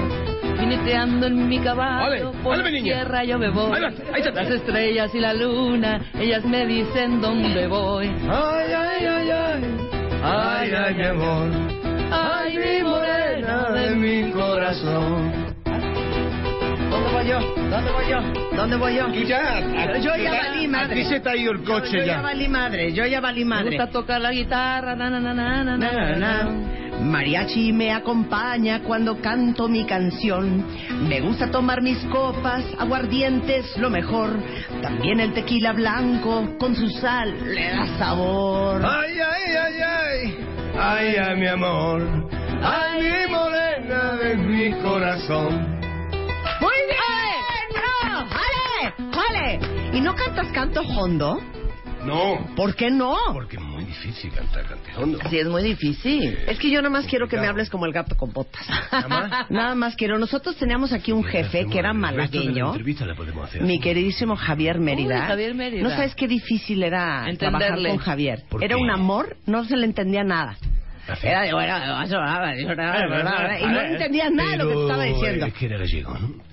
¿Gallego? Malagueño, Español, malagueño. Yo que No se cuando, le entendía cuando nada. yo hablo, mira, yo ahora mismo estoy hablando castellano, Ajá. pero si hablo en andaluz es otra historia. Entonces sí me vais a notar como que hablo como el gato con botas. Porque yo quería dedicarle un homenaje a mi tierra a través del doblaje en castellano del gato con botas, Claro. haciéndolo de Málaga. Ok, ¿eh? Y entonces, haciéndolo concretamente del barrio del Perchel de Málaga. ¿eh? Perfecto, entonces- por eso lo así. ok, entonces vamos a hacer una cosa. Así, así. Vas a leer tu, el bio que me Sí, pero me van a tener aquí. que dar las gafas para poder leerlo porque es que no tengo las gafas, mi vida. ¿Tú qué tienes? ¿150 de Pues un- dioptría? yo creo que 175, están medio cerdos, Uf, pero... con razón tú no fumas porro porque esto... Sí, Ya denle los lentes, denle los lentes. Ok, lo vas a leer como español, castellano, normal, lo más flat posible, y luego como ¿Qué es absoluto lo que- malagueño. lo que- dónde? Aquí tu, tu, tu bio. ¿Esto? Esto, ok. Antonio Banderas en cabina. Actor, director y productor. Viene a México a promover Queen of Seduction, el nuevo perfume femenino de Antonio Banderas que se une al universo King of Seduction. Una fragancia atractiva y sensual inspirada en el poder de la atracción para una mujer sofisticada, femenina y con carácter. Una mujer a la altura del rey de los seductores. Ok, eso fue castellano flat. Ok, ahora échate malagueño totalmente deschavetado. Antonio Banderas en cabina. Actor, director y productor. Viene a México a promover el Queen de Seduction, el nuevo perfume femenino de Antonio Banderas que se une al universo Queen of Seduction. Una fragancia atractiva y sensual, inspirada en el poder de la atracción para una mujer sofisticada y femenina y con carácter y una mujer a la altura del rey de los seductores. Oye, estas dos se parecen argentino. No. Estas dos, claro. Es entre argentino cubano. Sí, es como andaluz, ¿no? Ahora ya el, es como ya el andaluz. gato con botas, ya el gato con botas. Eh, Pero sí, que sí está muy cerca. No, el gato con botas era más. Está muy cerca de lo que he Pues, José Antonio Domínguez Bandera nació en Málaga, Andalucía, el 9 de agosto de 1960. Nombrado hijo predilecto de Andalucía en el 2013. Caballero legionario de honor, galardonado con el Goya de honor a la Academia de Cine de España en el 2015. Ha actuado en 88 películas. Ha dirigido tres y ha producido cinco. Un pedazo, tío. Gato con botas. Este es el mejor personaje de todos. ¿Ya no va a haber más gato con botas? Creo que sí. Ay, el otro sí, día, el otro día en. Los Ángeles, el señor Jeffrey Katzenberg, que es el productor Sí. y dueño de Sí. DreamWorks, Sí. me comentó de que eh, vamos a hacerla no solamente eh, una nueva película del gato con botas, sino que va a ser un musical. O sea, musical can como en Broadway. O sea, como pero Chicago en película. Efectivamente. Exactamente. El gato cantará naturalmente y todos los personajes cantarán. ¿Eres encantador? No lo sé. Gracias por jugar con nosotros. Ah, que me lo dicen, no me lo preguntas. No, Es una afirmación. Es una afirmación. Qué bien. Eres encantador. Muchas Felicidades gracias. por todos tus Nada. éxitos. Felicidades por el lanzamiento. Hoy a las 6 de la tarde en Sears Universidad. Maravilloso. Antonio Banderas. y si Guapísimo, lo aman, además. pues demuéstrenselo. Exacto. Muchas Porque gracias. love is not what you feel, love is what you do. Ajá. Ahí está el perfume Queen of Seduction, King of Seduction. Y pronto, hasta camisas y pantalones Ay, de qué Antonio mal- Banderas. maravilla. Muchas Muchas bien, felicidades, Antonio. gracias. Oye, espérate, ¿Qué? no se puede ir. ¿Por qué? ¿Y Starlight qué? Ah, sí, la- Starlight, Claro, ya Sí, empezó, sí, sí. ya No, arrancó. no, no, Dios de mi vida, qué Bueno, fuerte. empezó el festival. Lo que, Claro, yo, no, ya. yo no formo parte de la organización y de la gestión del festival. Pero el festival nace como una gala eh, benéfica entre la ciudad de Marbella, donde nació además mi hija. que Yo soy de Málaga, Marbella es un pueblo de la provincia de Málaga. eh, y nació así. Eh, son dos las fundaciones que patrocinan esta gala. La Fundación Niños en Alegría, que la llevan Alejandra eh, Alemán. Y Sandra García San Juan, que hacen escuelas, construyen escuelas en el estado de Guerrero, básicamente, y después la fundación que yo presido, que se llama Lágrimas y Favores, que parte directamente de las cofradías de Semana Santa de Málaga, a las que yo pertenezco, ¿verdad? Y nosotros nos dedicamos a dar, eh, básicamente, eh, eh, becas a, eh, alumnos de la universidad que no tienen medios. Colaboramos también con una asociación que se llama CUDECA, que ofrece cuidados paliativos a enfermos de cáncer terminal, y trabajamos también con Cáritas Parroquial. Eh, creemos que hacemos una labor importante. La gala ha agarrado muy bien en Marbella y después, posteriormente, el festival, y se está pidiendo alrededor de todo el mundo. México es el primer lugar fuera de España donde se celebra eh, este tipo sí. de, de- de festivales, y después Singapur, Moscú lo están pidiendo también, y probablemente crezca a nivel mundial. ¿no? Pues muchas gracias, porque estamos muy entusiasmados aquí en México con Starlight, la presencia de Julio, la presencia de Julio Iglesias y Enrique y Alejandro Fernández. y todos los Melendi que y Malú, que amamos profundamente. Sí, hombre. sí. Gracias, Antonio. Un A placer vosotras. tenerte en el programa. Y A vosotras. Habe- habéis hecho un bien de haber Habéis hecho venido. Un trabajo excepcional. Muchas gracias. Antonio Banderas is in the house, 11.28 de la mañana en W Radio. We'll be experiencing some turbulence. Marta de baile, transmitiendo en vivo Temporada 11. أعوذ بالله من الشيطان الرجيم Islam No es un nombre propio. Es un sustantivo que significa paz. Marta de Baile presenta Musulmanes, todo sobre el Islam.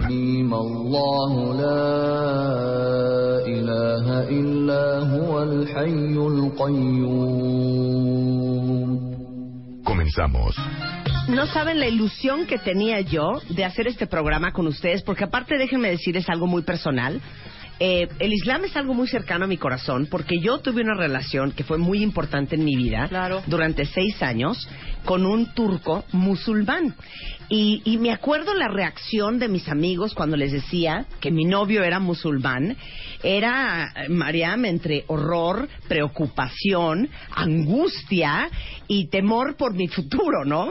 Y, y quería hacer este programa porque ahora con todo lo que ha pasado en el mundo, con la moda que, que, que, eh, del Islam, porque está ISIS, por los conflictos que hay en Siria, en Afganistán, en Pakistán, la verdad es que el Islam ha tenido una gran visibilidad y no para bien.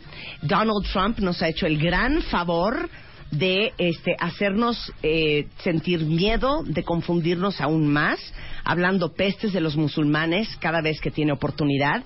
Y yo me siento con la obligación, como líder de este programa de radio y como madre de todos los cuentavientes, de tocar este tema desde un punto de vista totalmente objetivo, totalmente imparcial, y que ustedes sepan y conozcan la realidad de lo que es el Islam con tres musulmanes que invité hoy al programa.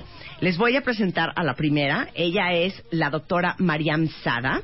Ella es nacida en París de padres egipcios y es musulmana de nacimiento este, y practicante desde los 18 años. Trae su velo, su velo puesto y lleva siete meses en México. Entonces, Mariam, yo quiero que le expliques a todo el mundo de entrada.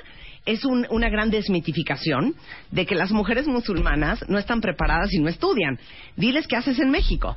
Ah, estoy, bueno, un placer, un honor estar con ustedes esta mañana.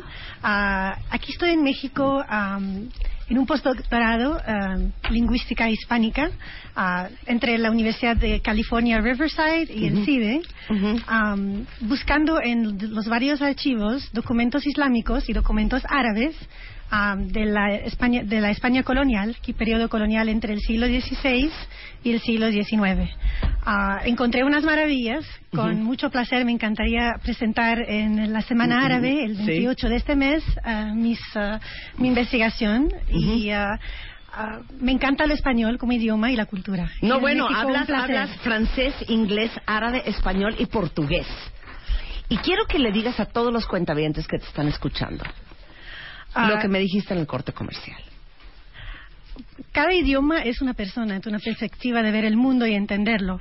Y realmente, am, siendo una ah, persona ah, musulmana de nacimiento, pero escogió la práctica del Islam a los 18, ah, es, un- es muy importante saber que no es, am, que es una decisión personal, es algo, un, un camino ah, hacia la búsqueda del- del- de Dios, de una paz interna, de lo que uno busca es personal.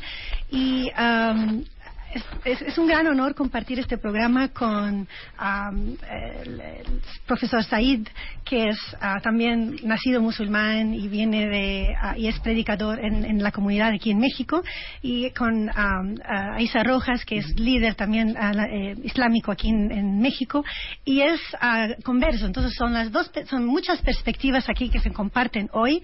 Una perspectiva de alguien ah, musulmán de nacimiento y am, habla con la, y dialoga con la comunidad, también alguien que escogió el camino y llega a ser líder y director de la comunidad, y alguien como yo que, que, que ha tenido una lucha como mujer a entender mi lugar como musulmana y como mujer, y teniendo, entre todos esos mundos encontrar una ah, una existencia, ¿no? Por supuesto. Les voy a presentar al profesor eh, Said Louabi. Él es nacido en Marruecos, tiene 52 años, es musulmán de nacimiento, creció en una familia islámica. Su abuelo y su papá eh, memorizaron el Cor- se memorizaron el Corán, cosa que no es fácil. Su padre fue un imán, que es el líder religioso eh, musulmán eh, más importante en Marruecos por más de 25 años. Y tenemos la suerte de que Said esté en México. ¿Qué haces en México, Said? Primero agradecer. Ay, muchas gracias. Eh, realmente cuando llegué a México era el objetivo de dar clases de inglés porque tenía la licenciatura en inglés y lingüísticas. Pero al mismo, al mismo tiempo eh, pensé mucho sobre el Islam, qué podemos hacer el Islam, porque llegué en el 24, eh, en el 28 de marzo de 1994 para radicarme y dejar o quedar exactamente como México una segunda casa. Okay. La segunda casa quiere decir sentirme igual como mi país natal. Claro. Entonces, con esta perspectiva, he eh, trabajado mucho con la comunidad para sentirme bien y así, eh, dando clases de inglés. Y aparte, yo hablo siete idiomas. Yo soy intérprete y traductor del Tribunal Superior de Justicia y profesor en Anáhuac. No, o sea, no, no, no. Aparte es fundador del Centro Islámico en México, mejor conocido como Sí. el Centro Educativo de la Comunidad Musulmana. Este, ahora eres mexicano. Sí, ya. Ahora ya eres mexicano, Said. Sí, de- desde 2001. Ay, pues bienvenido y muchas gracias, Gracias. por estar aquí. Ah, gracias. y por último, Isa Rojas. Isa, este, sí naciste, eh, no sé, qué católico, Isa.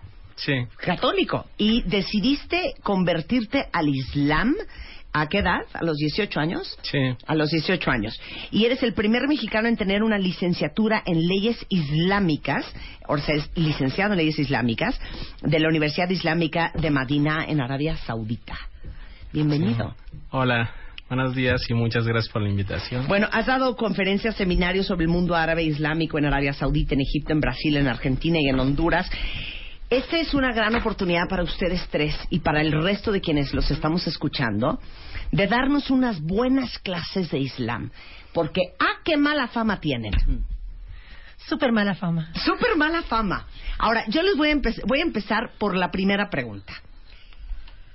Dame la diferencia entre un musulmán fundamentalista y un musulmán, no sé si la palabra correcta es light.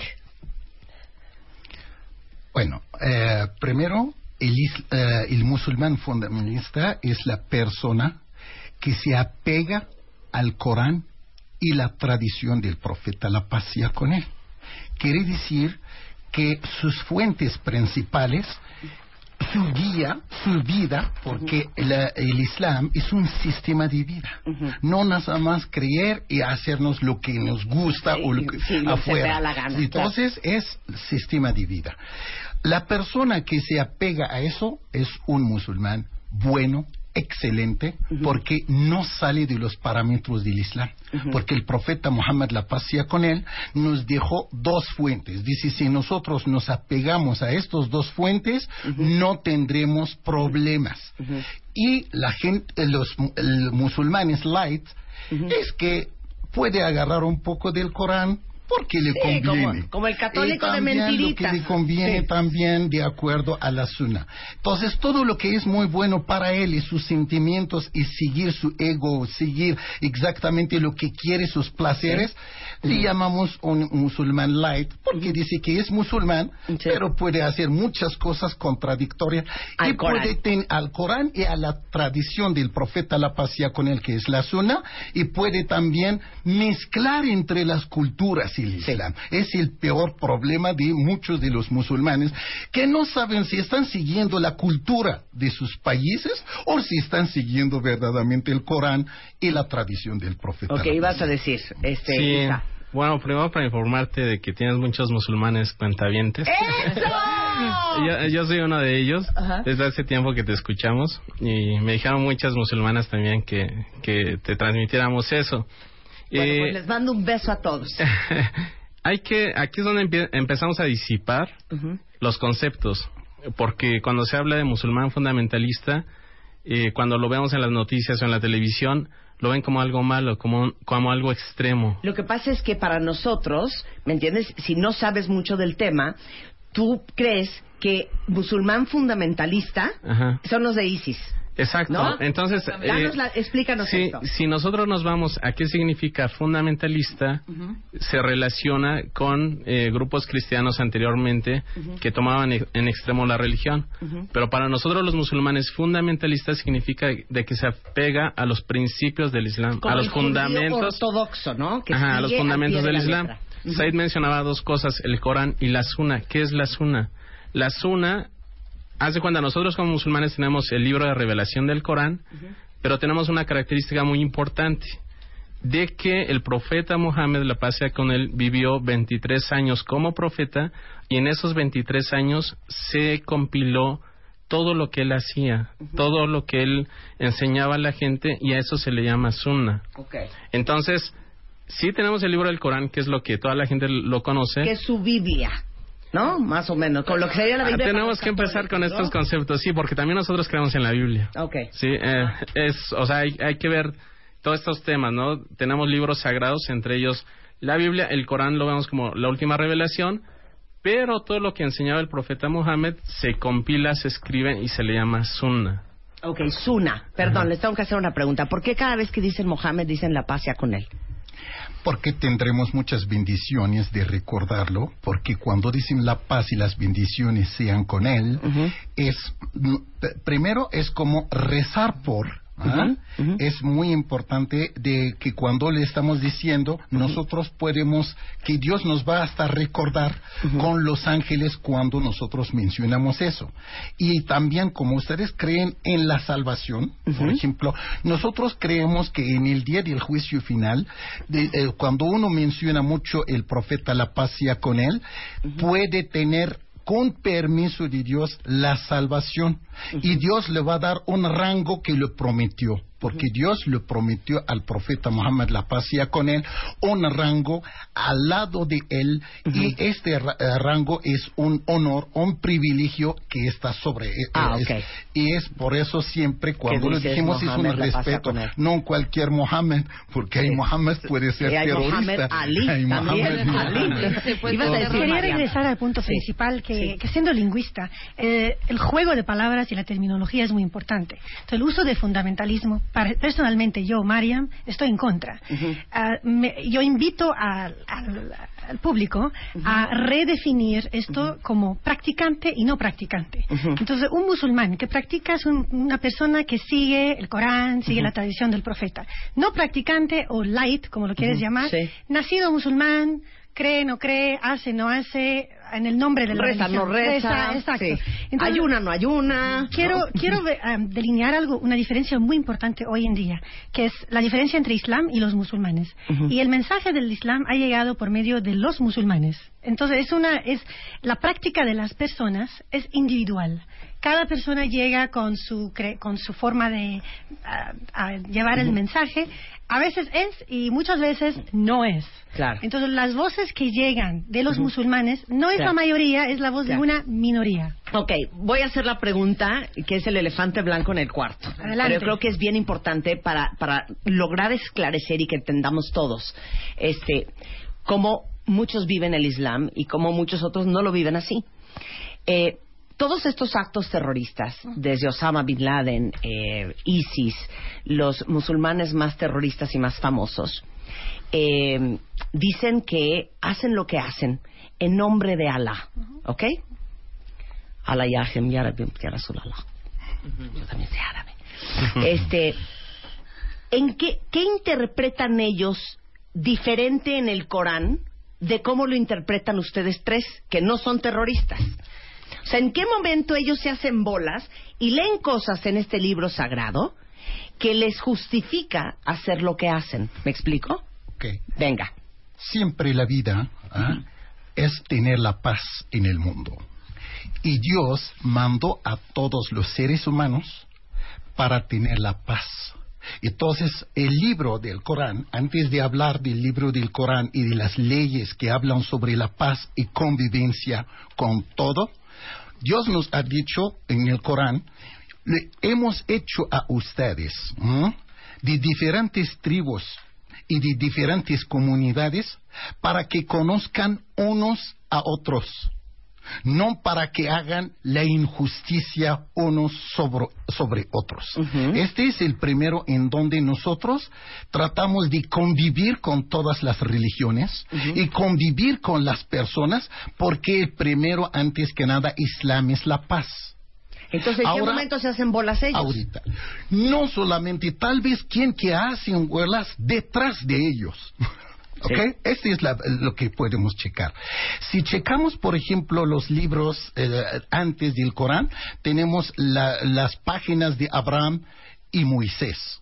Y fue preguntado el profeta La Paz y con él dice, ¿qué hay? Porque Dios menciona en general, eh, entonces las hojas o la- la- este, la- las tablas de Moisés y Abraham, ¿qué hay? Dice, todos eran todos consejos. Mira, dice que la primera, el primer consejo dijo, oh rey, no te he hecho un rey para que amasas el dinero del mundo, sino te hizo para que quitas la injusticia en la tierra. Entonces, para todos, este mensaje es para todos los líderes en el mundo. El, el- el mensaje de ellos no para mentir a los demás, para ganar una silla de ser presidente o de ser nada más un rey, porque el trabajo, porque Dios ha hecho los reyes para que hagan la justicia. Entonces, vamos a hablar desde los que tienen la autoridad. Si ellos no hacen la justicia y piensan que es el tiempo para ellos amasar el dinero y hacer la injusticia, Dios dijo que Él responde la, la, súplica del oprimido aunque que no cree en Dios. ¿Puedo hablar de injusticia y Eso es primero este antes que Sí, nada. claro. Ahora, vamos a para, para hacer una pausa rapidísimo y ahorita regresando del corte seguimos explicando en qué momento hacen una interpretación tan bizarra del, del Corán que sienten que tienen el, el permiso de matar en nombre de Alá. Regresando en W Radio.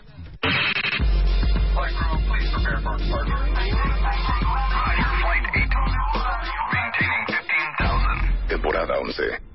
أعوذ بالله من الشيطان الرجيم Islam no es un nombre propio. بسم الله الرحمن الرحيم Es un sustantivo que significa paz. ألف لام Marta de Baile presenta Musulmanes, todo sobre el Islam. ميم الله لا إله إلا هو الحي القيوم Estamos hablando del Islam en W Radio y explicándoles de qué tratan esta religión con tres grandes musulmanes. Está con nosotros la doctora Mariam Sada, eh, que ahora vive en México y está haciendo un postdoctorado.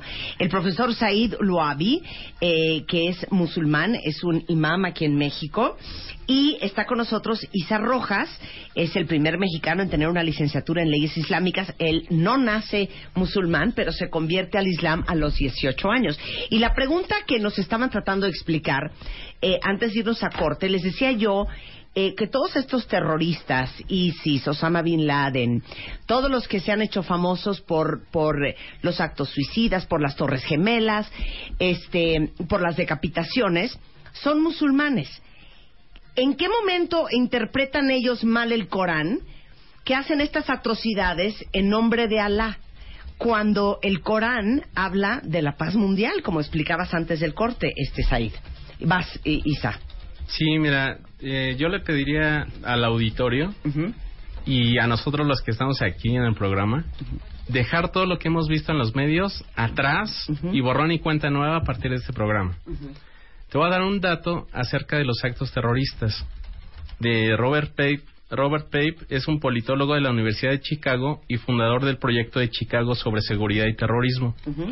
Él desde 1980 ha hecho la evaluación de más de 4.600 actos terroristas hasta ahora. De los cuales él dice, fíjate qué, interesante es, el 95% de todos los ataques suicidas tienen en común desde 1980 no es la religión. no es la religión, el 95%, sino una motivación estratégica específica para responder a una intervención militar. O sea, no es en nombre de Alá, es lo que Exacto. dice la, la investigación de Exacto, o sea, no hay que, o sea, es bien fácil decir, ah, este se explotó, es musulmán, le- la religión, ¿por qué los musulmanes se explotan? No, hay que ver todo lo que hay de fondo, todo lo que hay detrás, y es ahí donde vamos a llegar al asunto de por qué pasan estas cosas, porque antes en las noticias no salía tanto y sale después de la intervención en Irak y en Afganistán. Hemos visto ah, últimamente en la política lo que lo llamado la primavera árabe, hubo el cambio general, el cambio estructural en el mundo árabe, ah, que también coincide con ser islámico entre comillas. Entonces, en este mundo donde no hay libertad de expresión, donde hay dictaduras ah, que han durado eternamente, y políticas, precisamente como dijo pero políticas extranjeras o políticas eh, domésticas al nivel y, y bastante abuso en el sentido de falta de, de pluralismo, falta de integración de grupos, falta de darte el espacio necesario para poder expresar ideas en contra o diferentes al gobierno que está en, en- poder. Entonces, resul- como resultado natural en cualquier espacio, forman ideas, grupos más extremistas, más de ultra em, interpretación. Entonces, el, el texto fuera de contexto es muy peligroso. A ver, ¿cuál es el texto que sacan fuera de contexto? contexto. Exacto. Entonces, hablamos del Corán. Hay varios textos específicamente. El, el Corán fue revelado en 23 años. Es un es un- en, en diferentes momentos históricos de la vida del profeta Mohammed tenía su explicación cada revelación. Entonces, el tomar el texto fuera, en el de- por ejemplo, el texto de no tener, am, de, de, ah, protegerte ante una, una invasión, una, eh, quitarte tu casa, tu em, violación de los- las mujeres, etcétera. O sea, la- el mensaje general, como hemos dicho los tres aquí, confirmándolo, es un mensaje de paz. Entonces, ¿cómo puede ser paz y violencia en la misma dinámica? Es una cosa de locos. Imagínate, Marta, decir, ah, no sé, agua y fuego en la misma oración. Entonces, ¿cómo puedo yo, Mariam, decir que existe paz en religión que solamente se promueve violencia y ataques y Claro. armas y todo lo, lo Pero opuesto ¿cuál que es- estamos... entonces ahí te va. ¿Cuál es el texto más comúnmente sacado de contexto del Corán? A ver, vas. Hay un, un versículo en donde dice, mátenles en donde los encuentran. en el Corán. Sí, Por sí. ejemplo. Y se refiere a... Eh, es- a lo que se refiere a ellos son gente que sacaron al profeta la pasía con él. Son l- eh, eh, ateos, ¿ok? Y también los que adoraban a los santos, los sacaron al profeta a fuerza de su hogar, de su casa, como lo hicieron muchos de los mensa- eh, a, a los mensajeros. Pero, pero Entonces, ahí también no sale- importa quiénes eran, sale- es injusticia. Lo, Es lo primordial es la injusticia. El Corán es anti-injusticia, no es solamente quiénes Por eso- fueron estas personas. Por eso, por eso lo que nos importa, se recuerda que dijimos que la base de los problemas en el mundo es la injusticia. Entonces, hay gente que dice, si los líderes están haciendo la injusticia, los no tenemos el poder, claro, no tenemos el poder. hacer un cambio no social, un cambio social. Entonces, eh, muy importante en la religión, saber escuchar. Si uno habla y hay una interrupción, quiere decir que hay uno que tiene algo mejor que decir. Entonces, a lo que me importa aquí es de explicar que Dios es contra la injusticia, sea lo que sea lo que hace. Entonces, a este versículo dijo eh, Dios al profeta, tienes que regresar al hogar en donde realmente te sacaron y necesitas sacarlos, porque es su lugar natal, es lo que está pasando varias O sea, veces. la idea de que ahorita. se agarran. Y de ahí se agarran y empiezan a hacer cosas. Entonces, hay extremistas en todo. Hay, hay, hay, hay también terroristas del petróleo. Sí, claro, ¿ok? claro. Entonces, cuando la gente quiere invadir tu, tu país, entonces tenemos que defender el país. ¿Puedo- puedo el hecho mencionar de un- un defender tema? el país no significa que la gente es terrorista. Ok, algo histórico Porque muy el importante. profeta Muhammad eh, en el Corán dice, si una persona mata a una persona inocente, es como hubiera matado a toda la humanidad. Y si hubiera salvado a una persona, es como hubiera salvado a toda la humanidad. Entonces, de esta forma, nosotros, Islam es la paz. Claro. Pero Ahora la sí. injusticia es la matriz de los problemas. Claro, a ver, María. Siendo alguien que trabaja el tema de Inquisición en México, ah, en este postdoctorado, es muy importante mencionar que el, el instrumento de terror y de manipulación por medio de la religión no es únicamente islámico, un modelo de algo que ha sido eh, inventado, es un invento humano.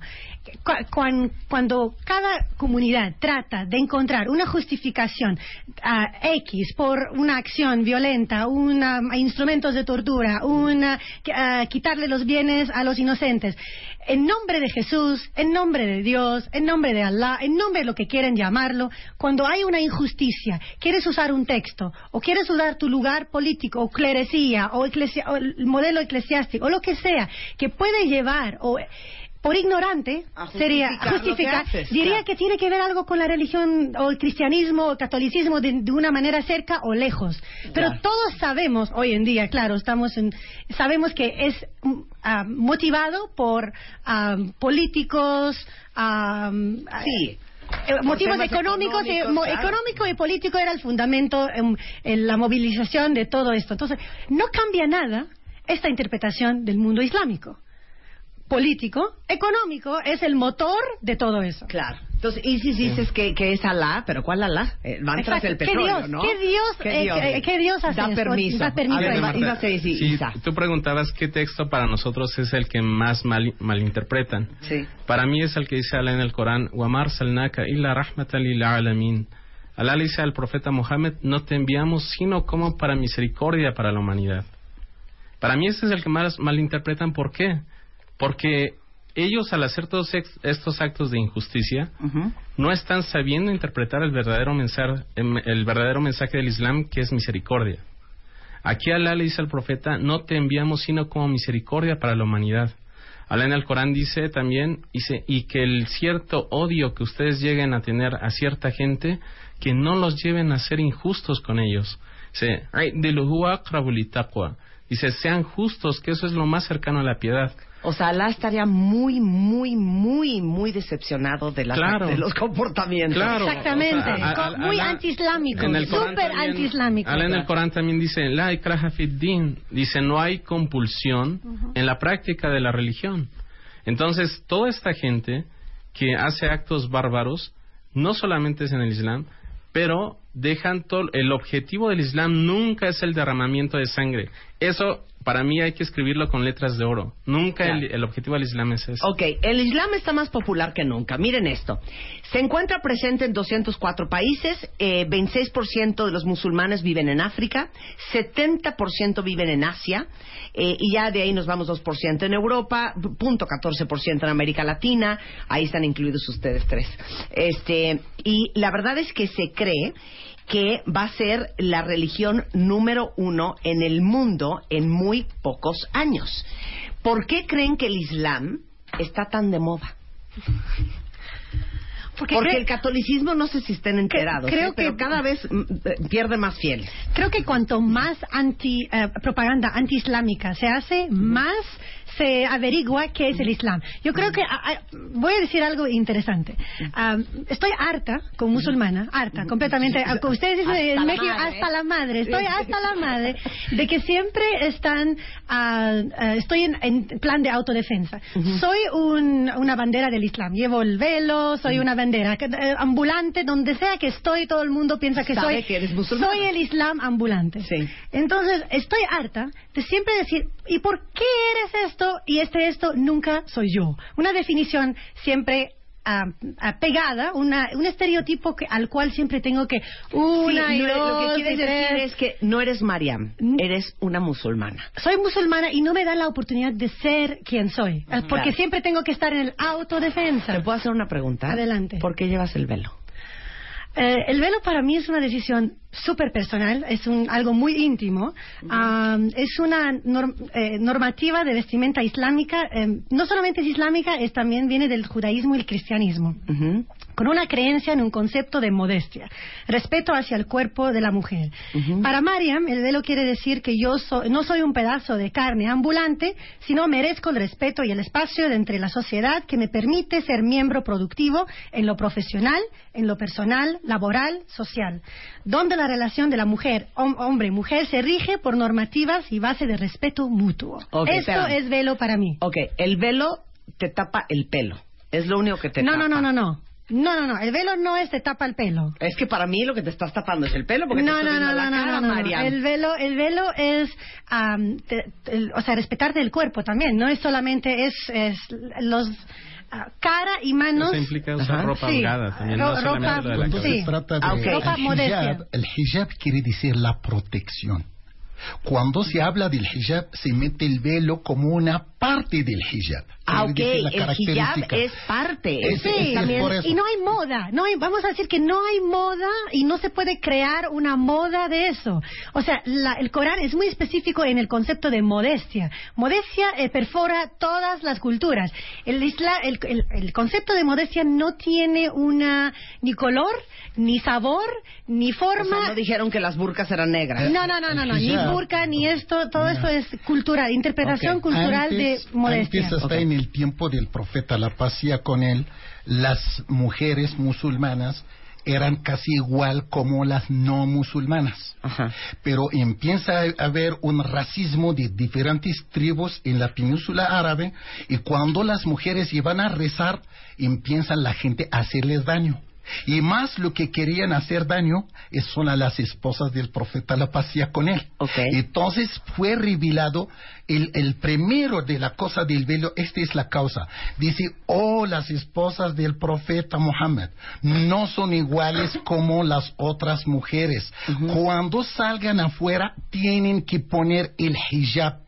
Quiere decir taparse bien para que no se van reconocidas con las demás, porque si lo conocen, los que tienen mucha envidia en contra del van profeta, lastimar. lo van a lastimar. De ahí viene el Entonces, hijab. es, es de allá viene el hijab primero para que están distinguidas, porque el hijab, como dice Khalil Gibran, Khalil Gibran escribió un libro sobre la filosofía de vest- vestimento, de, de la ropa. Cuando la mujer pone el, el hijab, como dijo la doctora, es su identidad. Es, está hablando. Antes que iniciar a hablar con la boca, dice, yo respeto lo que me ordene Dios. No son los machistas árabes O sea, o los musulmanes claro. que me digan o sea, eso. Nunca te Soy vas a poner una, una minifalda, Mariam. Eh, en casa. En su casa. En mi casa, claro que sí, por Entonces, supuesto. Sí. Eh, Sí. Entonces, este es el- la- la- la- no es porque los, lo- los árabes están imponiendo a las mujeres tienen que hacer eso, eso, no.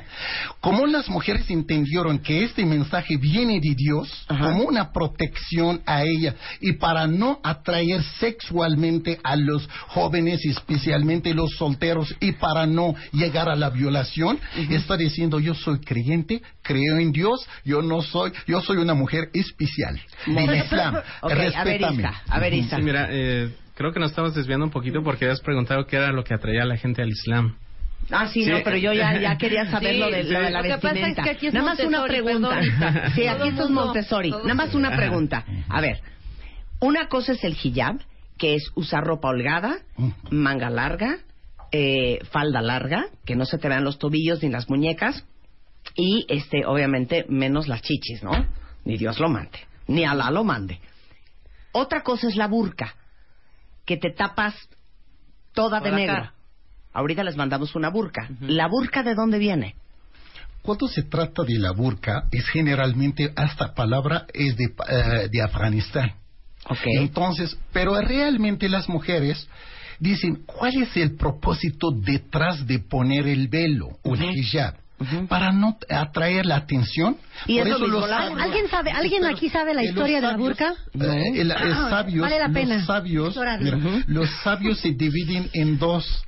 Lo- los sabios que dicen, si la mujer sale con la cara nada más y sus manos, no está haciendo nada malo en la religión. Otras dicen, no. Todavía si realmente me enseña su belleza, porque los ojos es algo bello. Entonces, para no traer, árabes. por ejemplo, la atención, también dice la mujer, entonces es el propósito, es la protección, voy a poner... pero, es muy importante es muy está en importante es muy importante eh, diferenciar la visión eh, islámica de eh, cómo ve la mujer a la visión cristiana en, en el Islam la mujer no incita al mal no es el mal no es algo que saca a Adán del paraíso no es un mal entonces esto de que estamos tapándola porque estamos protegiendo de algún mal es es completamente erróneo. Eh, eh, en la práctica cultural, estoy hablando de prácticas culturales. Ah, en lo laboral, personalmente, como alguien mm, profesional, académico, ah, yo quería, Mariam, quería encontrar ah, un puesto de trabajo ah, porque tiene un curr- el currículum y la preparación académica adecuada y no porque va a atraer al cliente. Y eso es realmente qué significa o qué simbolismo tiene el velo para mí. ¿Y por qué alguien como yo, con la, instru- con la educación que tengo, por ejemplo, mi propio padre era anti-velo y, y es musulmán de nacimiento. Cuando yo me puse el velo, me abrió la puerta y me dijo, fuera de mi casa. Entonces yo tenía que, ante el, ma- el supuesto machismo árabe o lo que sea, yo tenía que ir an- en contrario de eso y decir, no, no, no, no, no, soy alguien que busca libertad de escoger que mi cuerpo es mío y no estoy aquí para exhibición ni para atraer de una manera negativa y poder realmente trabajar. Lo que busco Claro. es poder ser miembro productivo en la sociedad. Ibas a contar la historia de la burka, ahorita hablas tú. La, la burka, la burka históricamente no existía en Afganistán.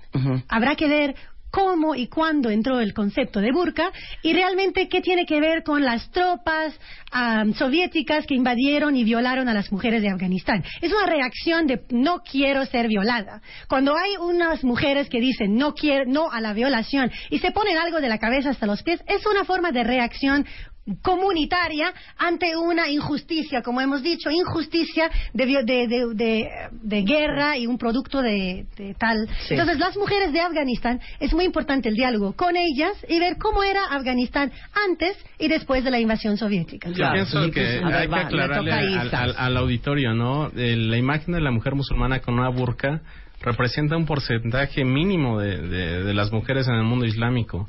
O sea, eh, realmente ahora la imagen que se les da a las personas de que luego, luego tú pones en internet la palabra musulmana y te parece una mujer con una burka, eh, es están dando de un modo así masivo esa imagen, lo cual es errónea.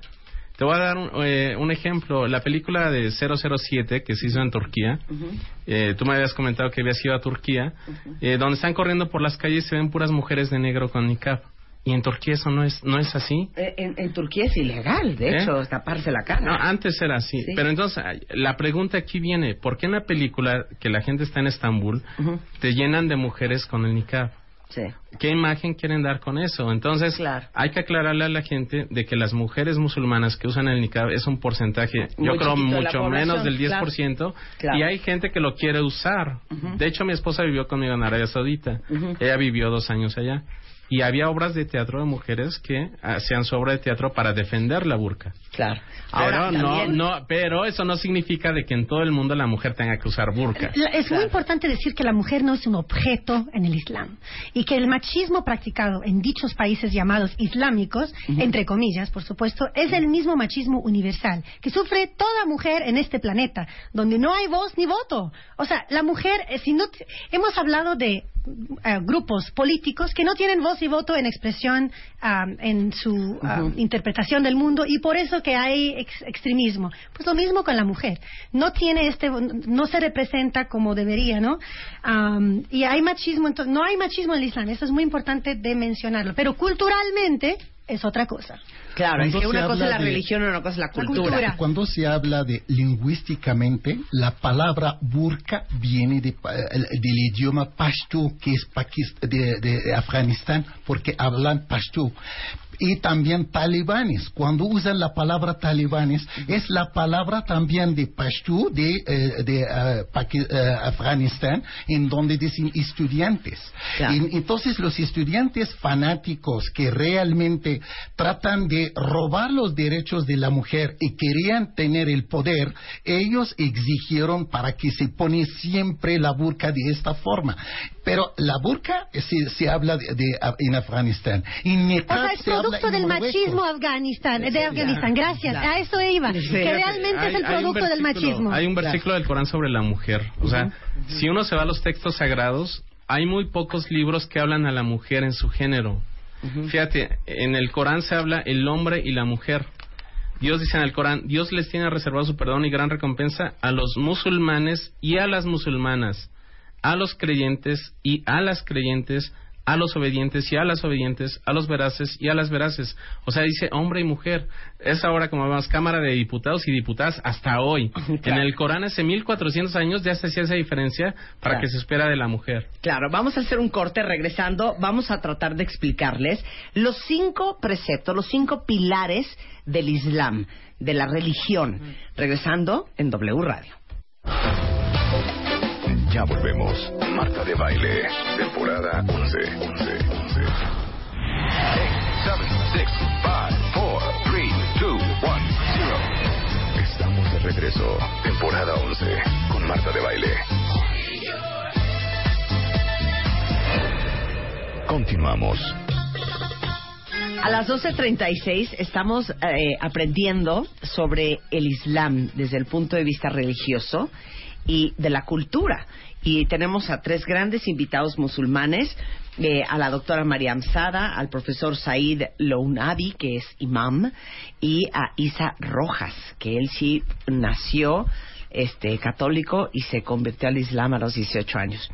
Vamos a explicarles lo más importante de todo. Sé que les da mucha curiosidad la burka y los velos y las mujeres y por qué no manejan y toda esta información que nos dan los medios. Pero lo más importante de todo son los preceptos, los pilares del, del Islam y la, la fe, los pilares de la fe del Islam. Entonces, Isa, explícalo con peras y manzanas, los cinco Claro. pilares del Islam. Primero la palabra Islam. Sí, la palabra Islam significa la obediencia del ser humano, sí, que se entrega a Dios voluntariamente. Yo voluntariamente acepto entregar mi vida a Dios a través del monoteísmo. Musulmán es el que practica el Islam.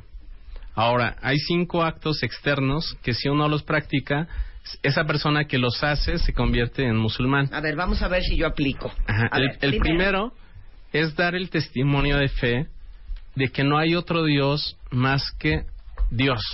Ok. Al cual. lo llaman Alá. Ajá, pero eh, la gente cree que es otro, otro Dios. O sea, Jesús en arameo le decía a Dios Elá. ¿Sí? Y Alá lo que significa es la divinidad. Dios tiene más de 99 nombres en los cuales está el misericordioso, el compasivo, el creador, dador de la vida, el grandioso, el majestuoso. O sea, para los musulmanes es Alá, para los gringos es God, para Ajá. nosotros es Dios. Sí, sí. Es la misma. Exacto. Lo mismo. Es lo mismo. Es lo mismo. Ok. Sí, solamente eh, que lo tenemos que adorar a Él. O sea, el testimonio que se hace da frente a la comunidad, una persona llega y dice yo doy testimonio de que Dios es el único que debemos de adorar. Perfecto. ¿Qué significa esto? No adoramos, eh, no tenemos intermediarios. No es la Virgen de Guadalupe, no es el No. Arcángel Miguel, No. es San Judas Tadeo. Directamente a Dios. Tú con Dios. Sí, y esto es algo que es muy diferente de la religión católica, Claro. de que no hay un clero, no hay intermediarios entre el hombre y Dios. O sea, para ti el Papa, ¿qué es eso? Pues una persona que representa el catolicismo, ¿no? Ok, muy bien. Ajá. Ese es el primer precepto. Y testifica que Mohammed es el mensajero de Dios. Quiere decir de que a Mohammed la pase con él, se le revela el Corán y a través del Corán es como uno va a adorar a Dios como él lo enseña, como el profeta Mohammed. Una persona que dice eso entra al Islam automáticamente. Ok. ¿sí? Dos. La segunda es de que nosotros practicamos cinco oraciones diarias, las cuales Alá en el Corán dice que las oraciones hacen que el hombre le impida ser ma- eh, perverso Ajá. y es lo que te da la tranquilidad espiritual y es la diferencia de un musulmán con un no musulmán. Ah, Oramos a Dios antes de salir el sol, al mediodía, en la tarde, cuando se está metiendo el sol y en la noche. Es como una meditación. ¿Sí? Eso no te toma más de cinco minutos cada una y tenemos tiempos diferentes para hacerlo.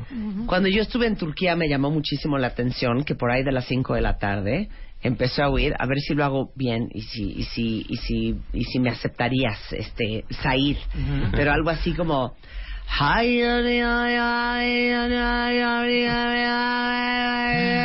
Un poquito Así lo oía yo. Muy mal, Luis, ¿eh?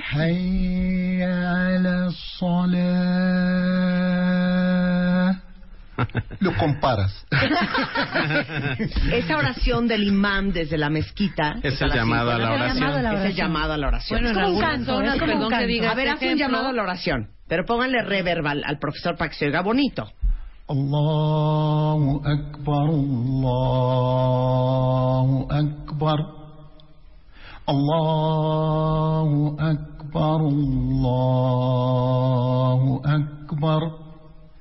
أشهد أن لا إله إلا الله Quiero ser musulmana. أشهد أن لا إله إلا الله ¿Y qué estás diciendo? Allahu Akbar, Dios es el más grande. Estás Dios llamando es a la gente grande. a que venga a la mezquita Primero a rezar. es uh -huh. alabar a Dios. Uh -huh. Es decir, Dios es el más grande, Dios es el más grande. Atestigo que no hay otro Dios salvo Allah. Es lo que dije ahorita. Ok, lo dije muy bonito. Muhammad Rasulullah. Y atestigo que Muhammad es su siervo. Híjole. Es el testimonio de fe. Lo que decía hace rato es lo que se dice en la llamada a Y la oración. después llamar a la gente para Claro. venir a rezar. Ok, so- entonces oran cinco veces al día. Sí, ahora para esto, eh, si uno está enfermo o si uno está de viaje, cambian los reglamentos para esto. O sea, si estás de viaje, por ejemplo, puedes acortar las oraciones y nada más rezas tres. Depende, la mujer también. Te eh, dan esa flexibilidad. Hay una cierta flexibilidad, sí. Pero, pero ahí está, también es, es importante decir que la- el rezo es la comunicación, el contacto di- diario cinco veces, como un tener el teléfono cargado con Dios Sí, al- es- para el no creyente, dejas para, para el Dios creyente, un día a la ¿no? semana, ¿no? En pocas palabras, rezo es la súplica y agradecer. Agradecimos a Dios y lo pedimos. Eso se llama salat. Y tienes, perdón, tienes que parar todas las actividades que estás haciendo Sí, para no, hacer el tienes un tiempo, o sea, no quiere decir de que si llega la una ya dejo todo Claro. lo que estoy haciendo y tengo que rezar. Ahora, no, a mí me causó mucha, tiempo. mucha atención esto que vi en Nueva York, precisamente en una zona en donde yo estaba, que en un momento no pude, de verdad. Estaban todos los taxistas parados en, la- en la misma zona, no había uno solo, hicieron su rezo, como 20, y ninguno te daba la parada. Eh, bueno, eh, me imagino que todos estos eran eh, musulmanes, seguramente. Tal vez era un viernes donde es Viernes. eh, lo- la congregación. reza Ok, entonces el segundo pre- pilar del Islam La es la oración. el salat. Es lo que te da la tranquilidad espiritual. Ok, tercero. Eh, ajá, es tenemos que hacer un dar un lo que se llama zakat, que no es el no es el diezmo, no, es dar el 2.5% de gente que tiene una cierta cantidad de dinero a los necesitados directamente, no a ninguna institución. Oye, qué increíble Sí, eso. o sea, Es un compromiso eh, los social. pobres no lo tienen que dar, los pobres no lo tienen que dar. Solamente si llegas a un, a un tope de dinero y ese dinero tú no lo necesitas en todo el año, lo tuviste todo el año, a partir de ahí tienes que dar. Si no lo tienes ese tope, eres merecedor de recibir. Y, eh, y si lo haces en secreto, si se lo das a alguien en secreto, es mejor. O sea, aquí no pasa el dinero entre intermediarios de los cuales hay Oh, duda. ¿no? ahora Marta, ¿Y cuál imagina el mundo, imagina el mundo. No, bueno. No, no, imagina el mundo cuando la gente da a donar 2.5% de sus eh, bienes extra ahorrados a los necesitados. ¿Dónde No, estarían bueno. los pobres, los huérfanos, los No es de lo que necesitados? ganas. ¿Dónde para estarían? Que, para que no se sientan bien porque dan una vez al año en el teletón, ¿eh? Sí, no es de lo que por ganas. tener 8 mil pesos Sí. en, un, en un X banco, no quiero mencionar, Sí. y se dio la vuelta, como dijo Isa, realmente no se necesita ese, eh, ese dinero, se tiene que sacar el 2.5. Claro. Eso es, es eh, repartirlo Pero es a los obligatorio, ah, Marta, esto no es- entre los no es musulmanes, voluntario. Entre los musulmanes, pero uno puede dar, a dar limosna en cualquier momento, en cualquier Y persona, y no persona. importa si tiene la Qué religión o no tiene la religión. Increíble precepto. Pero algo, algo que es importante es que la gente que necesita no tiene que darlo, sino ellos son los merecedores de recibirlo. Exacto. Ok, ese es el, el tercero. Sí, el cuarto es el ayuno del mes de Ramadán. Ajá. Sí, ayunamos, eh, nosotros no nos regimos por el calendario gregoriano, sino por el calendario lunar, y el cual el mes de Ramadán hacemos un ayuno durante 30 días. Eh, puede ser, ahorita va a ser en junio, pero en cinco años va a ser en mayo o en abril, va cambiando, cambiando. constantemente. Eso no comemos, ni bebemos, ni tenemos relaciones íntimas desde la mañana cuando sale el sol hasta que se mete. Quiere o sea, decir de que seis podemos... a seis, más o menos. Ajá, o sea, quiere decir que podemos desayunar y ya podemos cenar. ¿No? Eso es Y algo no- bien y, oye, bonito. pero no vomitan, no hay masturbación, no, hay relaciones sexuales, Sí. no comen nada, no fuman, este, mm, este. Sí, e- eso es lo que acerca a la gente a una No insultan. espiritualidad. Sí. De que cuando no tiene que comer sientes lo que los pobres tienen, ah, la- los sentimientos que ellos pasan, ¿no? Por eso ese mes es el mes que más caridad hay, porque la gente rica es cuando siente lo que los pobres sienten y es cuando da más. Qué increíble. ¿no? Entonces es, Es no algo muy padre, es una espiritualidad el muy sol hasta padre. que se mete el sol. Sí. Es un ejercicio físico, pero realmente espiritual. ¿Todos Sí. ustedes hacen Ramadán? Todos, eso sí, claro. Y también además es el mejor mes del, eh, lo esperamos a Ramadán, es el mejor mes del año. diferentes religiones antes del Islam. Es, por ejemplo, Jesús ayunó 40 días. Es algo parecido a lo que hizo Jesús, ¿no? Por ejemplo. Y su bajadita ayunamos, también, ¿no? ayunamos Ramadán porque es eh, el mes en que se reveló el Corán. ¿sí? Ok. Entonces, el quinto es el que tenemos que peregrinar a la Meca una vez en la vida. Si es posible, si no tienen las situaciones económicas y físicas. Al igual que Ramadán, si capazmente, eh, físicamente puedes hacerlo, tienes que ayunar. Si no, si te hace daño, o si eres niño o ya un anciano, no tienen que ayunar. La Meca está en Arabia Saudita. Sí. Ajá. En Arabia Saudita. Es la primera casa de, es la primera casa de adoración en, en el planeta, construida por Adán primero y luego el profeta Abraham. Entonces es un lugar abrahámico. Y los ritos que se hacen en la peregrinación son ritos todos en, copiando al profeta Abraham y la tradición abrahámica. En esa mezquita caben dos millones de personas. Sí, es, es, es como un cubo en medio como de un coliseo. Sí. Exactamente. ¿Ese cubo qué es? Es un cuarto. O sea, ese es el origen una, de- una del larga templo. historia. Esto primero era nada más un desierto en donde viene eh, Abraham con eh, Agar y la dejó directamente a su esposa allá con su hijo Ismael. Entonces, eh, después se salió el agua, que es un agua bendita, hasta ahorita un japonés que hizo una investigación sobre ah, Zamzam, agua de Zamzam es diferente a, di- a- a los aguas porque este agua tiene muchas características, no nada más con eh, los componentes de agua, y de este Zamzam eh, viene, está en la cava, dentro hay un pozo. Y El de- cuadro se llama Cava. la- se Sí, llama la cava. cava, Viene la palabra se llama cubo. la cava y tiene una piedra que se bajó desde el cielo. Muchos de los sabios dicen lo que lo construye, como dijo doctora, es, eh, es Adán, pero otros dicen es el hijo de Adán que se llama Sid. Ok. Entonces Sid Es- es lo importante- lo importante y de la peregrinación- Lo, re- lo revivió, lo reconstruyó este eh, Abraham y después se destruyó se- otra vez porque no se no se quedó como era desde Claro, Abraham. lo volvieron a construir. vez a Pero en ese cubo que hay adentro. No hay nada, no hay Hay, nada. videos, puedes encontrar videos en Sí. YouTube. A ver, vamos a ver. Y es, Ah, a- es algo importante en la historia ver de que Abraham tuvo dos hijos, Isaac e Ismael. De Isaac viene toda la ascendencia que de Jesús, Ismael, Mohammed. Ok. Sí, es ahora, algo, algo Es bien el- importante. El linaje, el del profeta Mohammed viene de Abraham por medio de Ismael. Entonces, una cosa importante decir acerca de, de la peregrinación, una vez en la vida, es hay personas que nunca viajan, nunca salen de su pueblito, de su casa, de su lugar.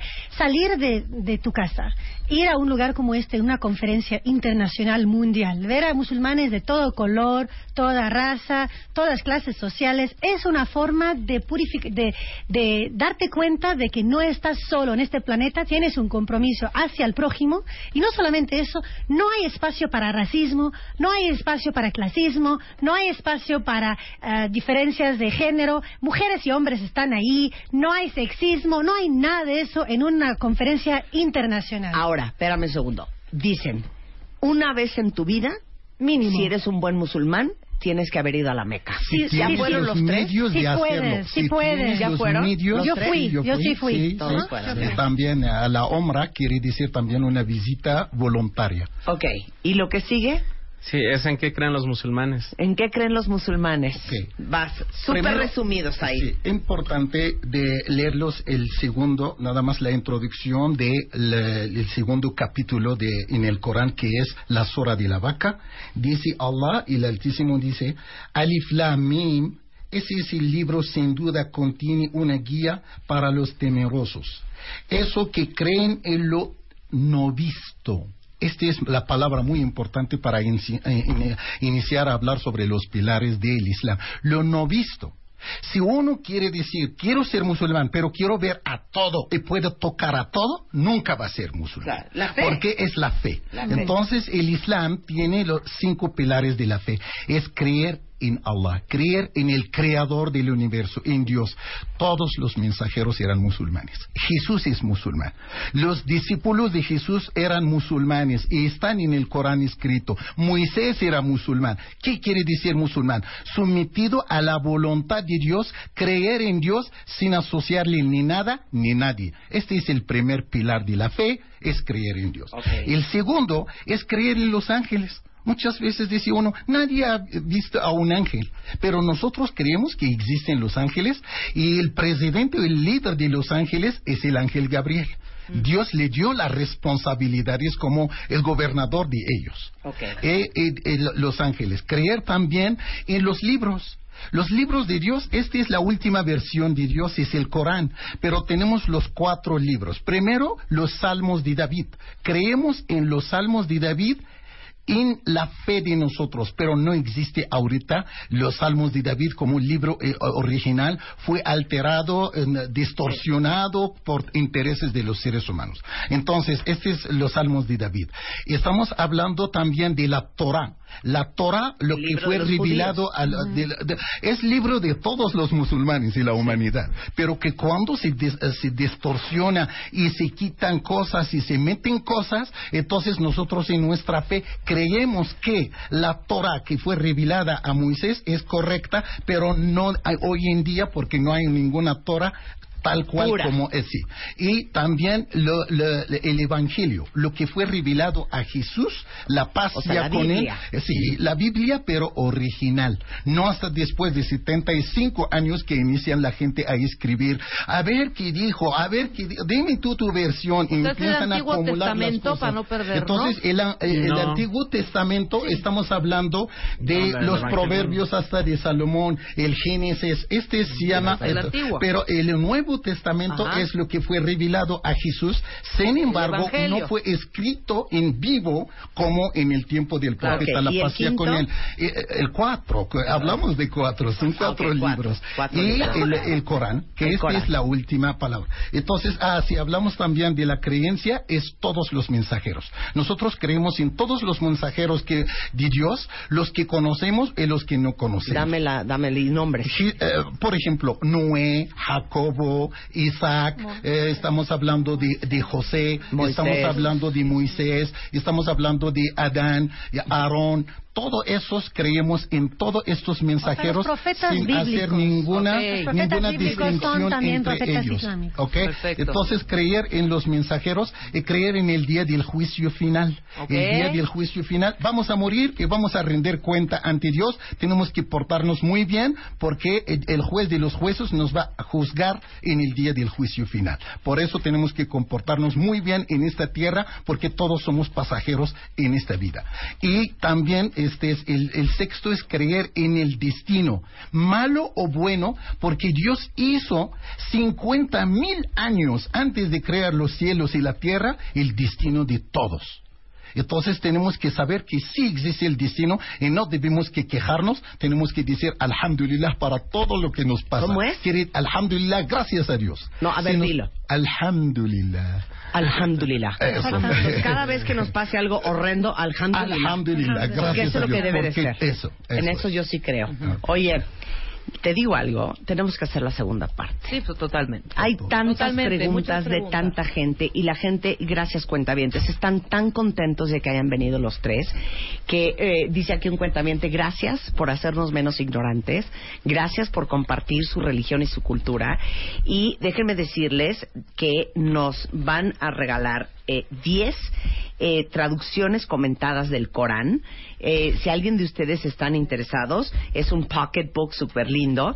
Muchas gracias, Isa.